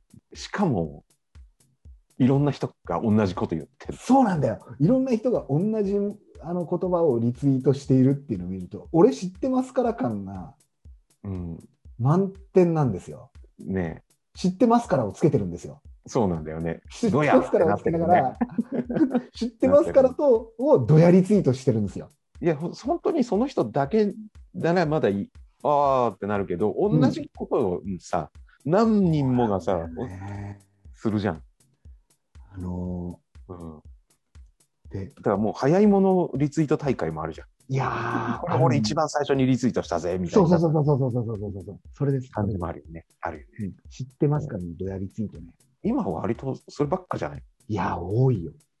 多い。多いよ明らかねに多い。あ確かにその中にも、ああ、そうなんだ、俺知らなかったっていうので感心させられるものがあるんだけど、ある明らかにこびてるものとかがあったりするのあよ。るねそあのるなんていうかねな、どうお前が欲しいのこれでしょみたいうな、んうん鼻につくやつがあるね俺だけなんですかね。いやー同じくっすねだから逆に言うともう俺つぶや自分がつぶやく時以外は人のつぶやきとかも全然見なくなっちゃったそうです、そうです、そうです。もう開かないようにして、そうだよね、うんあとはもう自分が知りたいことを、あのそうそうそう検索して、あそうそあ、うこういうふうに世の世の下々の、じゃね、下々とは言わないんだけ ど、一般的なね、ああっのちサイドの人ねうん友達ランドにいる人たちはこういうことを考えてるんだなっていう。そうだねあだねーいやー クラ、クラブハウスやってね、思ったのが、私、こう、まがいなりにも落語研究部の部長だったわけですよ、私。そうだね、はえー落語を覚えて、うん、それを大学受験に使えるからと、そそのかされて、はいはいい いいとこまで行ったんですけども、うんなんかそうじゃないなっていう、うん非常にもったいないことをしちゃったんだけど、うんそれで大学受けてれば、わざわざ浪人なんかしなくても済んだろうにって思ったりするんだけど、うんあの落語を覚えるときって、やっぱり耳で覚えないといけないっうんてうんいうのはあって、まあ、耳だけじゃなくて、うんおそらくその映像を見たりだとかね、うんうん口伝なわけですよ。はいはいはいところが、あのーなんていうかな、落語の教本みたいなものもあるのね。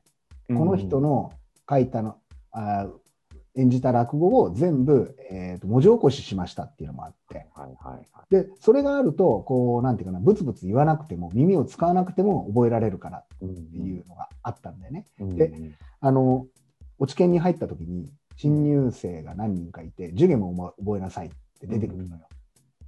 で、覚える時に、まあまあ俺授業も言えちゃってたから、その前から。まあまあまあまあ、あのそそこは楽勝でクリアしたんだけど、あこういうふうになるんだって思ったことがあってね。要は、覚え方も知らないし、はいはうん、落語が好きじゃなくても、落語研究会っていうところに、研なる究ほど部に入ってきたい。はいはい。人たちってどうやって覚えるのかなうんうん。と、やっぱその教本をコピーして、ジュゲムを、まずジュゲムを言葉で覚えるわけですよ。字はい字で、ごめん、言葉じゃねえや。字で覚えるわけね。うんリズムじゃなくて。うんうんだから、ジュゲムが非常に音痴だったりする人がいる。うんうんなるほどなるほど。うん聞いてないからね、ちゃんと。えそうそうそうそう、聞いたことがないから。耳コピーできてなかったんだね。そうなんだよ。耳コピーできてなくて、譜面を読んでるような感じで。はいはいはい。でそこで出てきた問題がさ、あってさ、うんおとっつぁん、おっかさんっていうね。うん。おとっつぁん、おっかさんって夜さん言えるお父さん、お母さん。うん、あ、言えてるね。これ ね、書き言葉にしてからね、うん書き言葉じゃねえ、えーと、文字か。うん。文字にして読むとね、うんとっちらかる人が結構いるんだよ。おとっつぁん、おかつさんって言っちゃう人がいるんだよ。へーおとっつぁんじゃん。前の方にさ、跳ねる音が来るでしょ。はいはいおっかさんって1音節目に跳ねることがはいはいは来るんだけど、おとっつぁんって2音節目に来るのよ。い。なるほどなるほど。でも、耳コピしていない人って、うんおとっつぁん、おかつさんになっちゃう。なるほどなるほど。わかるわかるわかる。でもその方が、その方が正常なんだよ。正常石井ですよ、これ。正常な、正常なのは、なんていうと、その方が今まで馴染んできた音なのよ。だだって言わい。ないじゃん、今。おとっつぁん、おっかさんって。言わない言わない。うんだからおとっつぁん、おっかさんって言った時って、おとっつぁん、おっかさんの、ん、お、おっかさんの最初のおは、微濁音にならなきゃいけないのよ。微濁音が飲み込む音になるんだよね。はいはいはい。ところが、それってさ、教わらないから。そうだよね。そうなっちゃうのよ。わかる意識しないで言えるけど、意識しないと言えない人たちもいるんだね。そうなんですそういよう。ことか。これがまさにクラブハウスなんですよ。なるほど、そういうことだね。ああ、なるほどなるほど。俺の感じた違和感っていうのは、うんうん。おとつ、おとっつぁん、うんおかっさんなのよ。みんなが言ってること。もしくは、おっかさん、おっとさんなのよ。うん うんうんうん。おっかさんみたいな感じになっちゃってそれはちょっともう聞いてられないね、やっぱり。おとっつぁん3日間みたいな感じ。どういう漫才そうそうそう。ジョイマンだ。うん。ねなるほど、なるほど。え。いやー、これさそ、れは当然多いだろうね。うん、例えが正しいかどうかもわかんないし、うんうんでもう、ん俺の違和感としてっていうことうね、んうん。すげえわかりやすかったよ。俺の違和感としてそういう事例がすごく多いんだよね。うん、で、これもあるなと思ったのは、まあ、あの先ほど言ったし知ってますから、どやりツイートっていうことが、クラブハウスでも間違いなく行わうれる。んうんうん。そうだろうね。うんうんうんクラブハウスで今あるのは知ってますからの方が多い、はいはいはいはい。マスカラをみんなが目をパチクリさせながらつけてるのよ。はいはいはいだ。からマーケッターの人たちの、えーっと話になると中国に中国に和菓子を持って行ってブランディングできた人の話で、もうこのブランディングっていう言葉がさもう知ってますからに入るわけはでいしょ、はいはいはい。でそれを持って行って向こうのベンダーと会って、えーうん交渉するようなスキームを持ってる人があって、うんもうこれ完全に知ってますからの言葉、いはい今3つぐらい入ってきたよね、はいはいはい。おこれうん。うん、でなってくるとここに何が生まれるかっていうと妬みと憧れの狭間ができるんだよ、なるほど。うん、まずは憧れを作ってるんだよね今、うんうんうんうん。うんで憧れを作ると自分もできるんじゃないかって思うわけじうゃん、んうんうん。憧れるわけだからはいはいはい。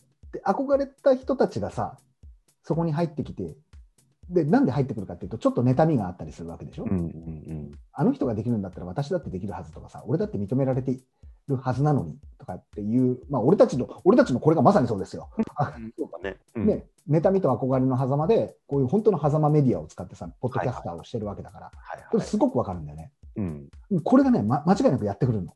うん。そうなってくると、えー、とですね、話をメインでやってる人たちも参入してきて、そうだね。俺だってできるよっていうののコミュニティを作って、競い合うんだよね。うんうんもう妬みと憧れの狭間寛平ですよ。うん。うん。競争が始まるわけですよ。そうだね。じゃあ俺たちどうするっていう話ね、夜さん。どうする めっちゃマネタイズされるぜとかって言われて、行く、はい行かないですね。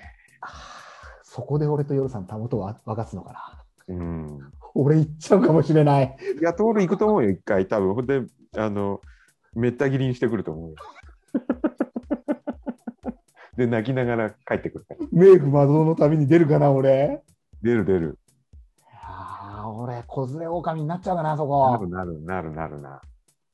いやー、やっちゃいそうな気もするんだよね。ちょっとここが戦場だったとしたら、ちょっとうん名をなして、はいはい。天下の大将軍になりたいもん、俺、そこで。ちょっと。うんそうだね大き将軍、大大き将軍になりたいもん、俺。うんでもね、大きも言ってたもんね、最後にね。次の、次の乱戦は常に強いやつが出てくるからっつって、そ うそだれねを塗り替えられるからって。これだからいいいい言葉だよね。いい言葉だよね。うん、うんそう思いやーそれあの SNS もそうだしね。そうだね、SNS もいよいよ、うんこう例え話の時代になってきたのかなって。だから、そう、使えるのは俺たちの得意なのは、この例え話なんだよね。そうだね例え。ツッコミ的なところだろうね。いけるんだったら。そのう、んその、あの、やりと矛を持って、は行いっはい。て、お互いをつきまくって、矛盾っつってね。そうそうそきちんと矛盾して帰ってきて俺は泣くんだろう な。う。うん。あの、この間、ズーム飲み会やったんですよ。おおズーム飲み会久しぶりにやって、ー。うんうん。たまたまね、前のあのセールスコピーをやライターでやってますっていう人とか、マーケッターやってますとか、うん俺みたいな、ほら、あの、はぐれ雲みたいなことやってますみたいな。ほら10人ぐらい集まったのかな。うん。うんで、わーわーわーわー喋って、うんでやっぱ、ズームの弱点って前から言うように、同時で喋った時に、この人とこの人の会話とは、また別なところの人は黙ってなきゃいけないわけじゃん。そうだね。うん、それってすごい弱点だなと思ったんだよね。うん飲み会ってそうじゃないじゃん。うん。こっちチームがこっちで喋ってたら、また別チームは別チームで、同時く、同じ空間の中でさ、同時進行で時間が経つよね。うん。これ、ズームないよね。ないね。うん。ないなーなんていう、そんな話もしながら、ずっと飲んでたんだよね。で、なんか、出会い、どうやってみんな出会ったかなっていう話になったわけさ。うんうんまうん。あある人はセミナーで出会ったとか、うん仕事先で出会ったとかさ、はいはい。結構みんなドラマチックに語るわけよ。うんうん。自分は意図しなかったセミナーで、つまんねえなと思ってたら、この人と出会ったとか、うんまあコピーライターだったりするから、うまいんだよね、その辺がね。うんうんで俺と出会ったっていう出会った人人がさ、うん。うん。あの、なんかの飲み会で出会ったんですよね。で、その時、えーっと、めちゃくちゃ泥酔してしてる人がいて、それがあなたでしたみたいなこと言うんだよ。うん俺、めちゃくちゃ泥酔してるから、いつもって思ったんだよね。うんうん。泥酔し、だここもポイントで、泥酔の使用方法だと思うのよ。うんうんうんうん。いや、泥酔するよ、そりゃ。するね。うん、するんだけど、泥酔してる時に多分合ってないと思うんだよね。うんうん。言葉尻を、あの、つつくようで申し訳ないんだけど、だからその時には言わなかったんだよ。泥酔じゃなくて、俺が酔っ払ってる感じであって、話はベラベラしたなと。泥酔したら話もできないじゃん。はいはいはい。まあだからそういうことだね。うん。うん相手の言葉とこっちの言葉の使い方が違ってさ、うんで結構その人さ、泥酔って言うんだよね。うん。俺からするとそんなに泥酔じゃなくないで、ではいこの間泥酔しちゃってみたいなこと言うんだけど、うん、ズーム飲み会で泥酔しちゃしちゃってって、まあ多分そう使った方がその彼は林徹を表現しやすかったんじゃない？そうなんだろうね、うんうんうん。表現しやすかったんだろうねっていう、うでこの面白こいもの含めてね。やっぱその言葉の含みってうん。言葉のこう膨らみっていうのかな含みもそうなんだけど膨らみってすごい大事だなっていう。大事だね。う。うんん変な話、その泥酔っていう言葉に俺がなんで反応したのかなっていうと、そこも含めてさ、なんかおぼこいんだよね、使い方がね。ももっと他の表現知っていれば、他の表現で言えただろうにっていう。はいはいはで、い。こういうこと言うと理屈っぽいとかさ、めんどくさいとか、回りくだるあーどうとか、分かりにくいって言われるわけ。はいはいはいはでもさ、い。うんこの、分かりにくさっていうね、うん分かりにくさって俺親切だと思うのよ。うんうんうん分かりやすさってさ、うんうん、相手のためを思って言ってるっていうかもしれないけど、はいはいはい。うん先ほどの泥酔問題も同じなんだけど、うん。分かりやすさばっかりつ突き詰めちゃったら、あの、だから、あれだよね。結局、語彙力足りないバカな人に見えてくるわけじゃん。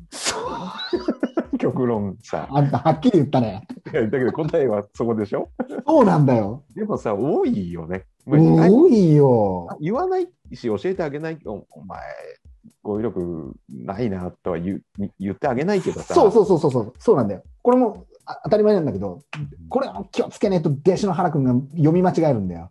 うん。あのそうじゃないんだよ。っていうのは何かっていうと、お前のこと、分かりやすい言葉で言うってことは、お前のことバカにしてることなんだぞっていうこと の、そういうことでしょはいはい。うんお前が、お前の、お前の程度では分からない、分からないだろうから、お前が知ってるような語彙の中での世界でのお話をしてあげるなっていうことじゃん。だうんうんから結局、バカにしちゃってるじゃん。うん。うん、そうだね。でも分かりにくい言葉を分かりにくいままそのままぶつぶつけてあげるのって、やっぱ俺は親切だと思うんだよね。そうだね。うん。で、しかも専門用語とは違うからね、これは。そうそうそうそうそう。視う点ん。のことは違うのよ。うん。概念を語ってるわけだから。そうそうそうそうそ前も言ったようによく言う、こういうことですよねっていう返しをするなっていう、う。うんうんうん、うん。そういうことじゃないからっていう。なぜかというと、お前が思ってるようなことを言ってるわけではないっていう。 厳しいね。 師匠、厳しいな。いや、これねま、また言われるんだよ。また言われるんだよ。もう、途中で聞くのやめました。顔から火が出るかと思いましたって。顔から火が出るともう言わないよ。もうそこ。もう厳しいんだけど、でも、うん、俺は分かりやすくしないことが親切か、親切なんだなっていうのは、そうだすね。ごくあるんだよね。だから、あの教えてあげちゃったらさ、うん、覚えないもんね。そうなんだよね。そうなんんだよ。感覚で積み重ねないとね。ああ、そう。ほら、前回、夜さんが言ったように、なんかシュハリとかって考えたとこはろいではいはいはいはい。それすら師匠が見えてき見てきた世界観でしょっていう、うんうんうんうん。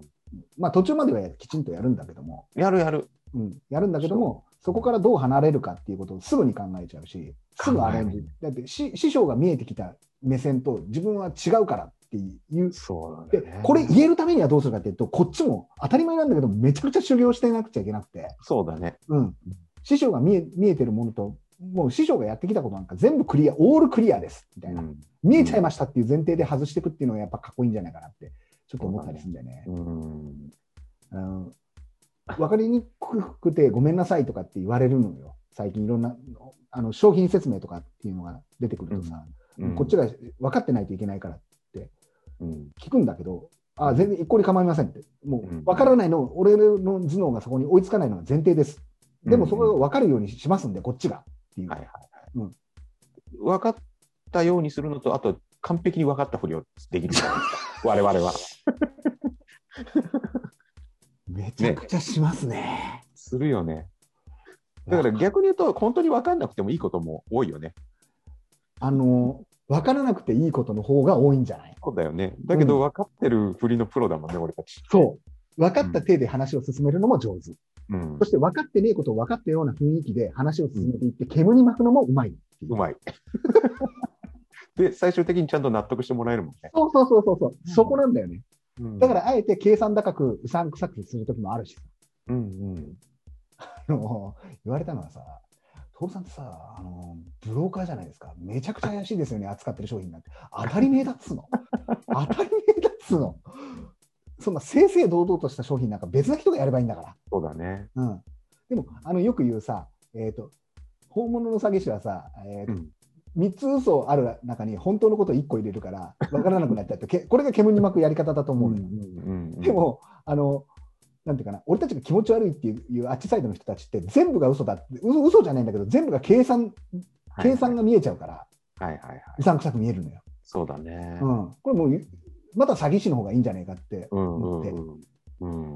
うん計算だから要は要は分かりやすい言葉で語りすぎちゃうからワクワクでもそうなんだけども、うんこうやってやるとうまくいくいきますよ。さっき言った俺が言ったこのクラブハウス攻略法でもそうなんだけども、はいはい。うん、たくさんの人数を集めて、なおかつ分かりやすい言葉で語るっていうね、もうこの計算が見えてるじゃん。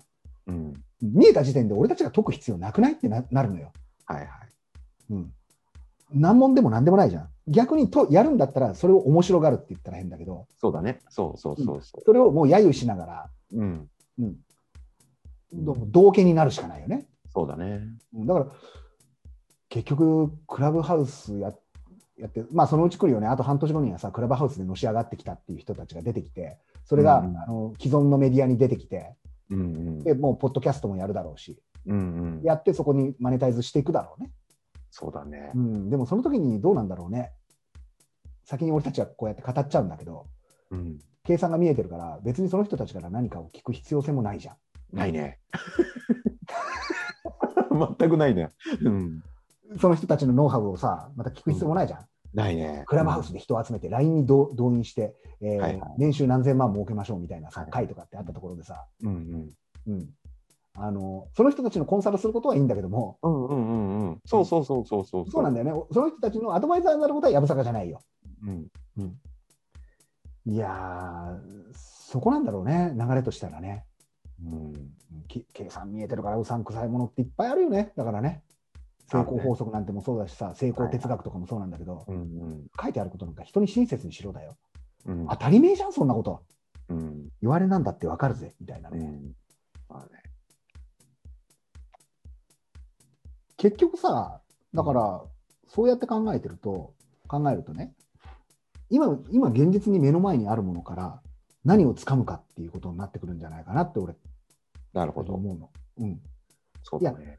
大事な本を読むとか情報を得るとかっていうのはもちろん大事なんだけど、うんうん。それよりも今目の前にあるものうんからうん。こう関連させて何をつかむかっていうのってめちゃくちゃ大事なんじゃないかい、そうだね。うん、でもこれは相当テクニックいるよね。だよねうん。で、俺、それ考えたときにね、そその、どうやって掴むか、掴む、じゃあど、掴み方教えてくださいって言われちゃうからさ。弱ったなーっていうね。掴み方か。まあ、とりあえず一杯やれだよね。うん。そうだね。とりあえず一杯や、一杯飲みに行くぞだよね。うん。そうだね。じゃないじゃじゃあ、どうしてそれ掴めるかっていうとさ、俺、おそらく、なんか、無駄打ちした土台土台がそこにあるかどうかだとそうだねうん。自分の得意技じゃなくねうんうんうん。解釈の幅を広げるのってさ絵でして自分が得意なことではなかったりするそこうとだね。多いわけそうだよ、ね。うんうん。自分が下手だから身につけてきたこととかってあったりするわけじゃん変なほと話んどそうだよね。そうだよね下手だから身につけるわけじゃん、うん。そそこのとこところの過程がさあってさうん。経過観察してそのそこのステップアップを別なところでやったらあこうやってやんじゃねえのとかって思うわけだよねうん。そう例えば太鼓とかにも太鼓こういうふうに打ったらこういうふうになるのかなとかっていうそこそれその経験があることでさ例えば美術館に行って何かを見た時に目線が変わるわけじゃんはいはいはいはい。バリ島に行った時ガムランが全然叩けないヨウさんとかがいてさ俺びっくりしたんだけどさそうだね。太鼓叩けるんだったらいけんじゃねえかなと思ったらそうじゃなかったりするわけじゃんなんか、そうそうそう。でもそれっておそらくねうまく叩けないうまく弾けないじゃないんだようんヨウさんがこう叩いたらこうなんじゃないかなっていう試行錯誤がもういきなり入ってんだよそうなんだよ。こう太鼓の、太鼓の文脈が体の中にあって、それをこっちで試したらこうなるのかなっていう、試してるたら、それは試したものは完成品じゃねえから、うめえわけでもなんでもないわけ。うんところが、俺とかだと、その知識はまっさら何もないおぼこいから、ごく叩いちゃうんだよ。うん。でも、うまいんだよ。うまいんだよね。ねいきなりで、うまく聞こえた体なのよ。ここもポイントなんだけど、うまく聞こえた体なのよ。うんうん。じゃあ、それで突き詰めるかっていうと、そうでもないのよ。うまく聞こえたから、聞こえたように聞こえちゃうし、うまいからねっていう。要は子供が、子供が絵描いて、天才だなって言われてるような絵なんだよ。うんでも、もっと深いわけじゃん。うん。うん。うん、もっと上を目指そうと思ったらさ、そこでうまくいかなかったりだとか、はい。うん、深みにはまっていくわけじゃん。そうだね。うん、あの要は才能の枯渇とかを感じるわけでしょ。うんうんうん。だって、ヨロさん、ガムラン叩いたとき、いきなり才能の枯渇から入ってるわけじゃん。入った。うん。そうだね。ああ、ね、んそういう意味で、なんていうかな、あの、目の前から何かをつかむときに必要な出来事って、うん、やっぱ経験だよね。経験とかだよね、言っちゃったらそれなんだけど、じゃあ経験、経験、これもヘリクスで言われるんで、経験するのが全て正しいんだったら、人だって殺した方がいいですよねみたいなこと言うんだけど、いやそれは違って、それは違って、それは本とかで読めばいいじゃんだし、うんうんうんその例えば映画とか見てもいいし、うんリアリティ、リアルにすることはないよね、別に。だから俺、やっぱりここは感性だと思うのよ。リアルで、俺なんかさ、もう毎日映画見てるじゃん。うんうんは最い近夢でも映画見ちゃうんだよね。映画のシーンを夢で見ちゃうっていう さ、はいはい。リアリティに変換させすぎちゃってうんうん、気持ち悪くなってくるんだよね。うんあれ、この間海兵隊で出撃した時どうだったかなとかって、夢の中で言ってんのね。気持ち悪いのよ、俺。あー、でもわかるわ。あるね。あるあるで俺しもょ俺もたまにあるあるよ。ややっちゃうでしょそれってやっちゃ多う分、やっちゃう。変換装置、エフェクターみたいなものが、俺のあの頭の脳みその中に埋め込まれていて、うんうんそのエフェクターを異常に使っちゃうのよ。うんで、これってやっぱ好奇心の種だったりするからさう、んうんうんこのエフェクターがね、厄介なんだよね。うんエフェクエフェクターで合ってるよね。合ってる合ってる。ギターの音色を変えるようなものやつでしょ、うんうんうん詳しくは分かんないんだけど。合ってるよ。うん、だからあれだってさそのこういう音があったらいいなっていうことをを出してくるわけわけでしょこういうふうに歪みを出したら面白いなとかって言って、うんうんやっぱりいろんな楽器に触れたりだとかしてきたのかねもしくは天才だよねそうだね。ナチュラルボーンで何かができちゃったっていううんうんうん。ところなのかなそうそういう意味でねあの誰しもさ何か初めてのことやったら天才になっちゃうんじゃないうんうんうん。僕やったらうんうん。でもそれをきちんとその流れの中でもっと言ったら心を動かすとか他者対他者みたいなもので、はいはいはいうまくうまくなることではなくてうこんう心を動かすとかっていう方になったらもっとそこは別な道があるんじゃないかってうんうん思うのよ。別なエフェクターを使わなくちゃいけないエフェクターの使い方ではなくてうんうん。こうした方がこうなるんじゃないかとかいうそのはいよ夜さんがガムランに向かった時みたいにこの音ってこうこう俺ら俺の今までのこの、ねえーと感性でいくとこうした方がもっといい音出んじゃねえかなっていきなりやるわけじゃん。はいはいはいそれはいきなり不不協和音になるよね。なるね。だって探ってんだもん。うん。俺それ思ったんだよ。探ってる時の夜さんは下手くそを演じる演じてるのさ。まあ、演じてはないんだけ どね。死に物狂い、あれ死に物狂いではやったんだけどね。だけど、そうだね。うん。本当に似たようなさ、楽器買ってきてさ、夜の夜中までやってたじゃん、ベッドの上やでってさた。。やってた。うん。音痴な変変なお変なおじさんの音痴な変なおバージョンやってた。変なおじさんってなっちゃうっていう。 なっちゃうんだよ。それってやっぱ探ってることなんだろうなって俺は勝手にね、解釈したんだよね。探ってたね。うん。もう、もう、もう雰囲気じゃない雰囲気になってくるんだけども。うんうん。でもね、楽器だけじゃなく、なんでもそうだよね、きっとね。ね、うん。俺だから、それって究極のところさ、うん。あのそういうことを試しながらやることが粋なことなんじゃないかなって、うんうんもう粋なことなんて言っちゃいけないんで野暮じゃないことって言ったうら、んうんうん、そうだね。そういうことを厭わないことがや野暮ではないことなんだうんうんうんうん。簡単に何か手に入れちゃったり痩せ我慢なしでやっちゃうことってやっぱ野暮なんだろうなってうん言ってさそうなってくるとそれってどういうふうにやれば粋なところに近づけるかとかっていう攻略法攻略法なのかなどうなんだろう粋の定義みたいなところで俺一つ考えているのがね、うん。空間と時間の軸があったとするじゃん。はいはい。このの、この、これを、こう、軸を作って座標にしてみるのよ。うんそうすると、そこの座標取りで決まってくるんじゃないかなってうん。う思うんんだよね。うんうん。なるこほこどのね。空間でこの時間を奪う奪う、もしくは時間を費やしたときに、これが粋だなって思うことって出てくると思うのよ。うんうんまあその辺の粋の構造とかっていうのはさ、うん久喜修造とかが書いてるから、うんそういう本読んでいただければいいんだけど、俺の感覚としてね、感覚というかうん、俺が説明するんだったら、空間と時間の軸の座標取り。はいはいはうんそれが絶妙な人が、さっき言ったうんドヤリツイートにはならないし、い。そうこだろうこで来たかってういう、んうんこう、絶妙っていうね。うんうんうんうん俺たちはうまいとかではないのよ。絶妙が欲しいのよ。うんうん。うん、種族としては、このアンダーグラウンド界隈ではさ。はいはいはいはい。うんだからこんなに分かりにくい話してんじゃん。これクルクラブハウスでしてごらんよさ。うん。一気に退出者増えるぜ。そうだろうね。あーあと、ちょっと、あの、偉そうなこと、いきいきだなって言ってること言いながらなんだけど、俺、クラブハウス行ったら野暮なことばっかり言っちゃいそうなんだよね。いや、そうだ、そうだろうね。だよね。だっそて う、そうだと思うよ。だってその空間でさ、うん時間でやったらさ、絶対野暮なことになるもん。うんうん。だだってリスナーに絶対合わせるでしょ。うんうんうん。か、もうリスナーに喋らせないし、当たり前だけど、俺と夜さんがやるんであれば、この形式でいくよね。そうだね。二人で喋かる。、か、か逆にもうずっと喋ってもらうのをいい子で聞いてる。ただただ黙って聞くやただつ。黙って聞いて、最後にうん、ぐさってやって終 わる。ひどいな。絶妙だね。うん、別に。絶妙が出るね。相づちとか一切こうい言わない。言ってあげない。そん なの。たくさんこう喋ってもらって、ぐさってやって、じゃあ今日はこの辺で。今回良かったですよ。この話ってね、僕大好きなね、三角コーナーみたいな話ですね。つって豪華 最悪なだよ豪豪華なもうスピーカー陣がね、本当にね、つって。うん便所のあの方、便所のゴミ箱みたいな雰囲気で、本当良かったっすよ、みたいなね。台無しにするっていう 悪いな、それ。そうだね。いやそれはちょっと面白いかーね。な。うん。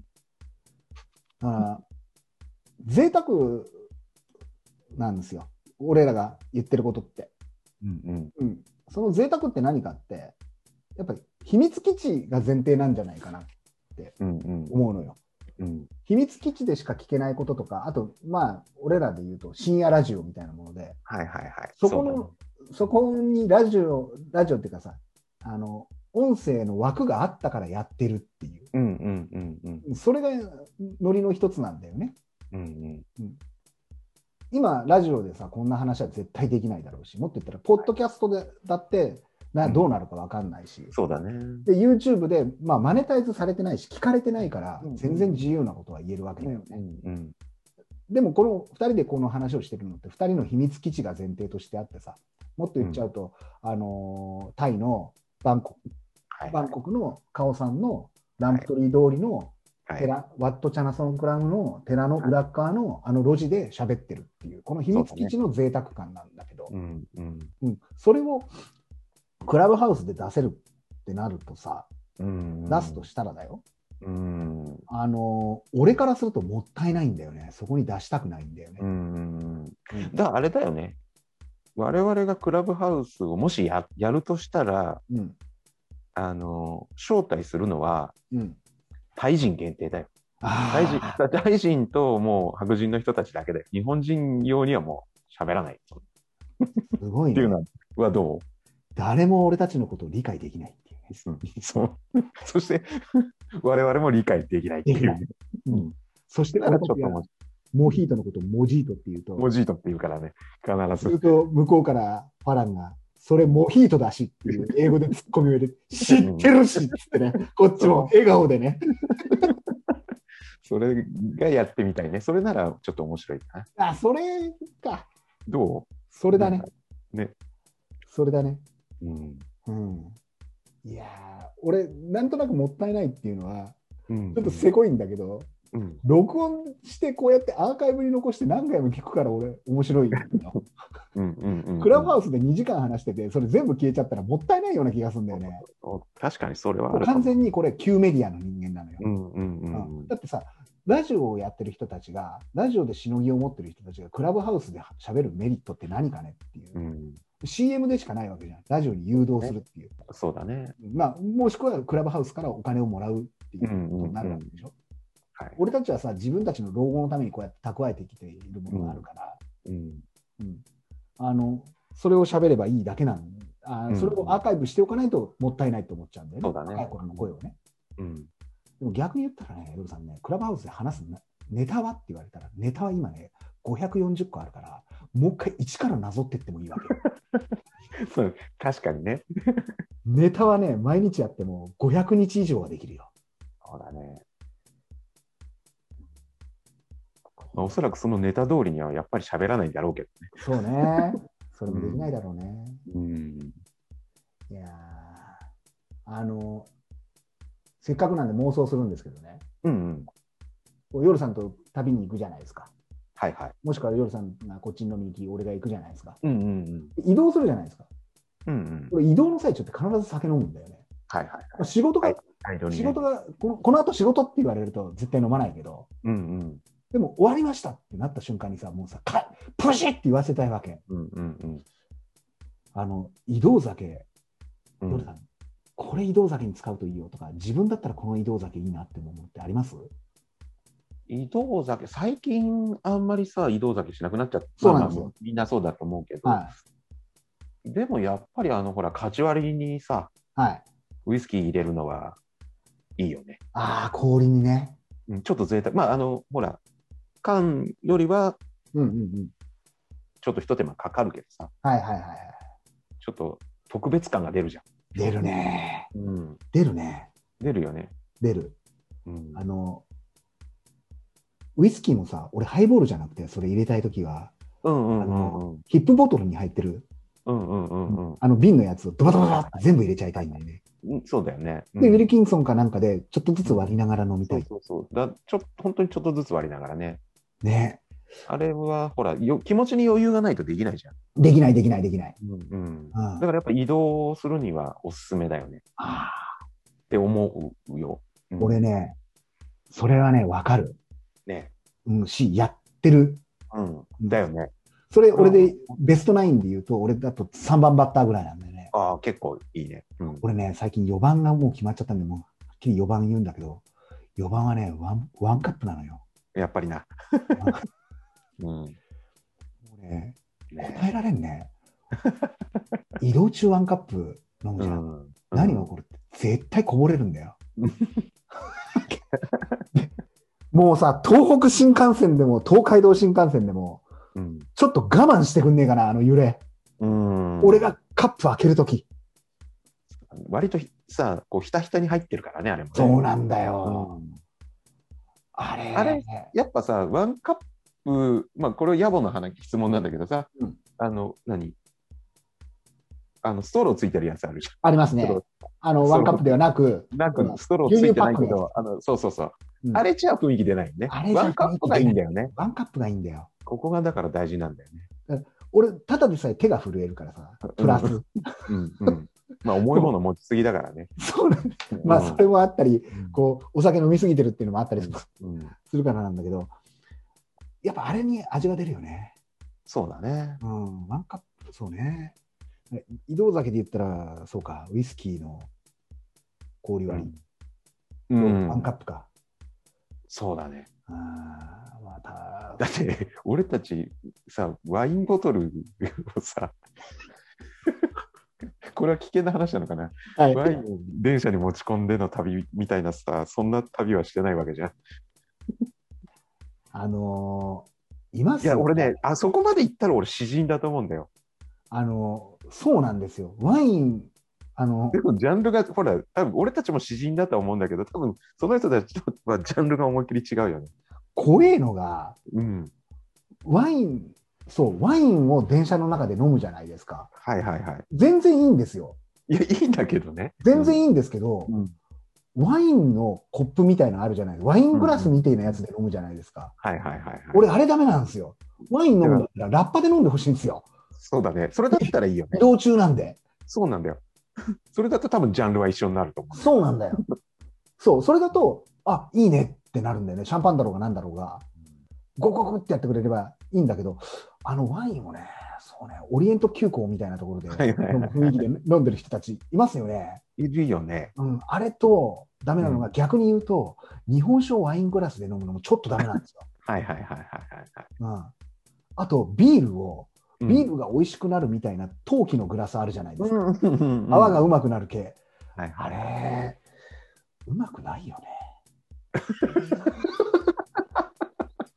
うだからきき気分的にうまく感じるんじゃない、気分の問題だよね。うん、そうなんだまあもよ。もしくは、まあ、100歩譲ってきっと育ちがいいんだろ いやー。うダメなの育ちがいい人はワンカップ飲むって。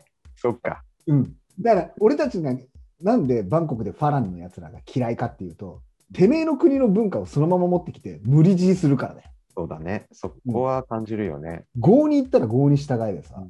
やっぱそこ、それくらい移動酒って大事なことだぜ。いや、わかるよ、う。うんん。だからこそ、家でやるにはいいんだよ。だから家であはいそくうそらうそう、でもいい家んでだやよってくね。れって話なんだよね。うんそれもね。うん、ワインとチーズは家でやってくれっつって。 そうだね。いや、 レバレバーペーストは丸かじりにしろっつって。そう言われたもんね。 あの、東京、あの、まださ、諏訪にいた頃にさ、はいであの新宿のベルクで飲んでさ、うん帰るって時にさ、アズと飲んでた時にさ、うんヘバーペースト1本くださいっつって、それそのまま持って帰帰ってさ、俺、そうだ、ごめん、俺、あの時ワイン飲んでたわ。いやいや、別にいいんだけどさ、ワインも飲むまあの。ラッパで飲んでた。うん。ラッパで飲んでたんだけど、徹さん、レバーペースト1本買うのアバンギャルドって言われたね。 そんなことやったら痛風なんだけど、なる ね。あの、まあ似たようなところで行くと、居酒屋に行って、本読んでるやつね。ああ、あれはね。絶望的だね。望気分の問題だよ。うん。うん。あとは、俺たちがそれを許せるた体調の時もあるじゃん。そうだね。あ自分じ、ね、自分の時間をこううまく使ってるなとは思うけど、ただ、生きではないんだよね。そう。コンディション、大抵で、そういう時って俺たちコンディションが悪い時にそういうやつらとさ、そういうするからさ、そうなんだ聞よね。こえ、聞こえたんじゃないかっていうくらいそういうのディスっちゃったりする時があるのよ。うんうんでこれが一番野暮なんだけどね。うんしかもほら、人気店で混んでたりしても、お前、本読むなよって思うよね。いやみんな待ってんじゃんっていうね。うん。いやー、まさに空間と時間の、時間軸の座標取りですな。うん。いやー、参っちゃうなー。だから、まあ好き、まあ TPO なんていう言葉にしちゃうと、本当安っぽくなるんだけどもさ、うん。そこでの雰囲気もあるよね。まあだから、そういう意味ではさ、ハイボールとか、酎ハイってのは移動酒としては、俺はふさわしいと思うのよああ、ふさわしいね。ね、うん移動酒でなおかつつまみにさスルメかなんかがあって、うんうん、まあ俺すごくいいなと思うんだよねあんまり匂いが出ないものね、うんうんうん。でも匂いが出るものもどうなんだろうねいいいいっちゃいいんじゃねえかな移動酒の中ではだから、うんまあ駅弁あるじゃんはいはいは移動中っちゃもう弁当でしょ、い。うんうんうんもっと言ったらシューマイ弁当じゃないかなぐらいになっちゃったりはするんだけど、あれもあったけえのがいいのか冷てえのがいいのかっていう問題あると思うんだけどヨルさんどうだい、シューマイ弁当ね。うん。シューマイ弁当あったけえのがいい、冷てえのがいい。俺ね、シューマイが苦手なの来たよ。 餃子に続いて、そうそうそう。だから、あのシューマイ弁当は食べないんだけど。ジャンル的に一緒じゃん、それ。そうなんだよ。一緒なんだよ。完全に一緒じゃん。うん。シューマイ苦手っていうのと餃子苦手っていうの。そうのそうそう。要はああの小麦小麦粉の皮で包んだもの好きくないわけでしょ。好きくないね。子供じゃないんだから。そんなわがまま許さんから ねだ。からね、つ冷たいとかあったかいとかいう以前の問題だ。そんなわがまま許さんわ。そんなもん。今度もうじゃあ、だから、じゃあ、どっちかって言ったら、うん。あの、シューマイは冷たく て、うん、ご飯だけ温かくしてくださいやあんた、シューマイ空気ないじゃん。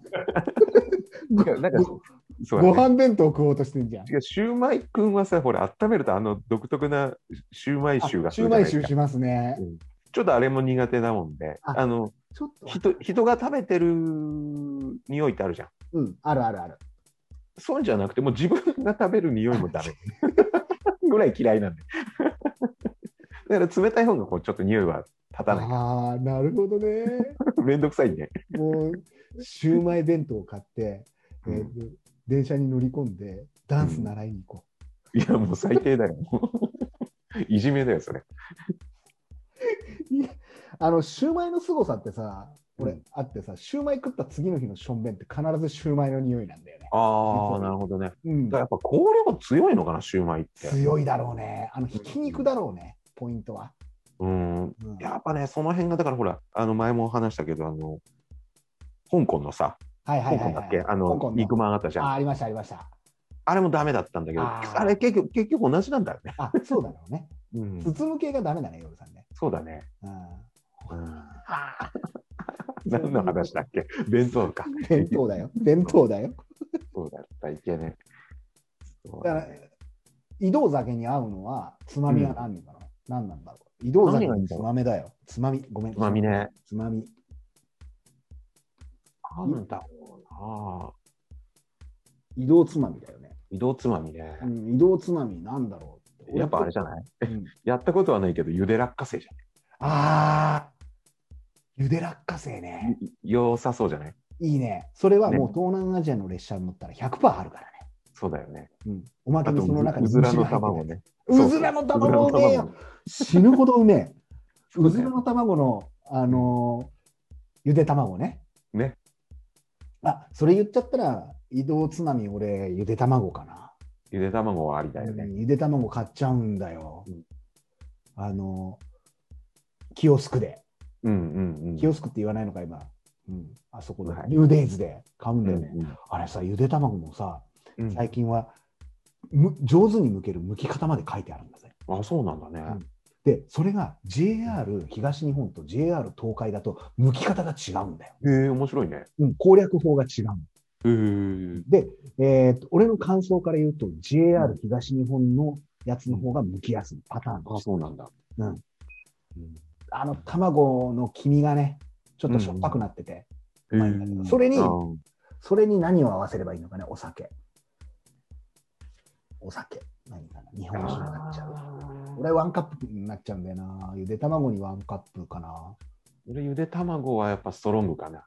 ストロング、ああ、あの、絶望的になるくらい絶望的になるやつなな。ストロング、そうなんだよね。あ、うまいね、でもね、それは。ね。うん、何にでも合うけどね。そうだね。うん何にでも合うけどだねから、一発目にストロング行って、ストロングの次に、うんそうだな、日本酒行って、で、最後にウイスキーかな。うんうんうん。どうですこそれの、はいいね。それで大体、まあそうだな、大宮ぐらいになるかな。うんうん早いね。早いね20分で勝負しちゃったね、今うの。ん。早いね。それさん、サンドイッチはどうあ、いいじゃんか。いいと思や、ういいですか。うん。サンドイッチいける派。うん。食わないけどいいと思 うよ。食わねえのかよ。俺、俺は食絶わない対けプど。レイじゃねえかよ、今のは。俺に対して気使った発言かい。違う違う。違う違う。今、あのー何いいと思うよ。いいと思います。もし誰かがそれをサンドイッチつまみに酒飲んでたら、ああ、かっこいいなって思うよ。あ、本当うん。俺はやらないけ どね。どういう酒合わせるそれ。サンドイッチはどうなんてやっぱストロングなんじゃないよ夜さん、もうストロングとウイスキーなら何でもありじゃん。そうなってくると。そうだね。だけど、なんだろうな。もうビールをさ、やっぱ飲まなくなったじゃん、我々。ビール飲あまのないさ。お酒の選択肢が減っうん。たよね。減った減った。うん。あで、ただ酔えばいいじゃん。もう極論。 あ。だ、呼べばいいよ、本当に。だから、やっぱ最初の1本目で決まるよね。決まるね。だってどうせ最後までずっと飲み続けるわけだからさ。だらだらやっちゃうんだよ。だらだら飲んじゃうんだよね。だけど一番大事なのは最初の立ち上がりじゃん。そうなんだよ。あればあっただけ飲んじゃうしね。こうゆっくり酔ってこうなんて考えてないじゃん。考えてね、速攻で頭の、ドカーンってやって、うんそのままずっとそのままでいくじゃん。そうそう、それで痛い、それで痛い。そうなんだよね。結果、それがね、俺の痛風っていうもので出てきそうだた。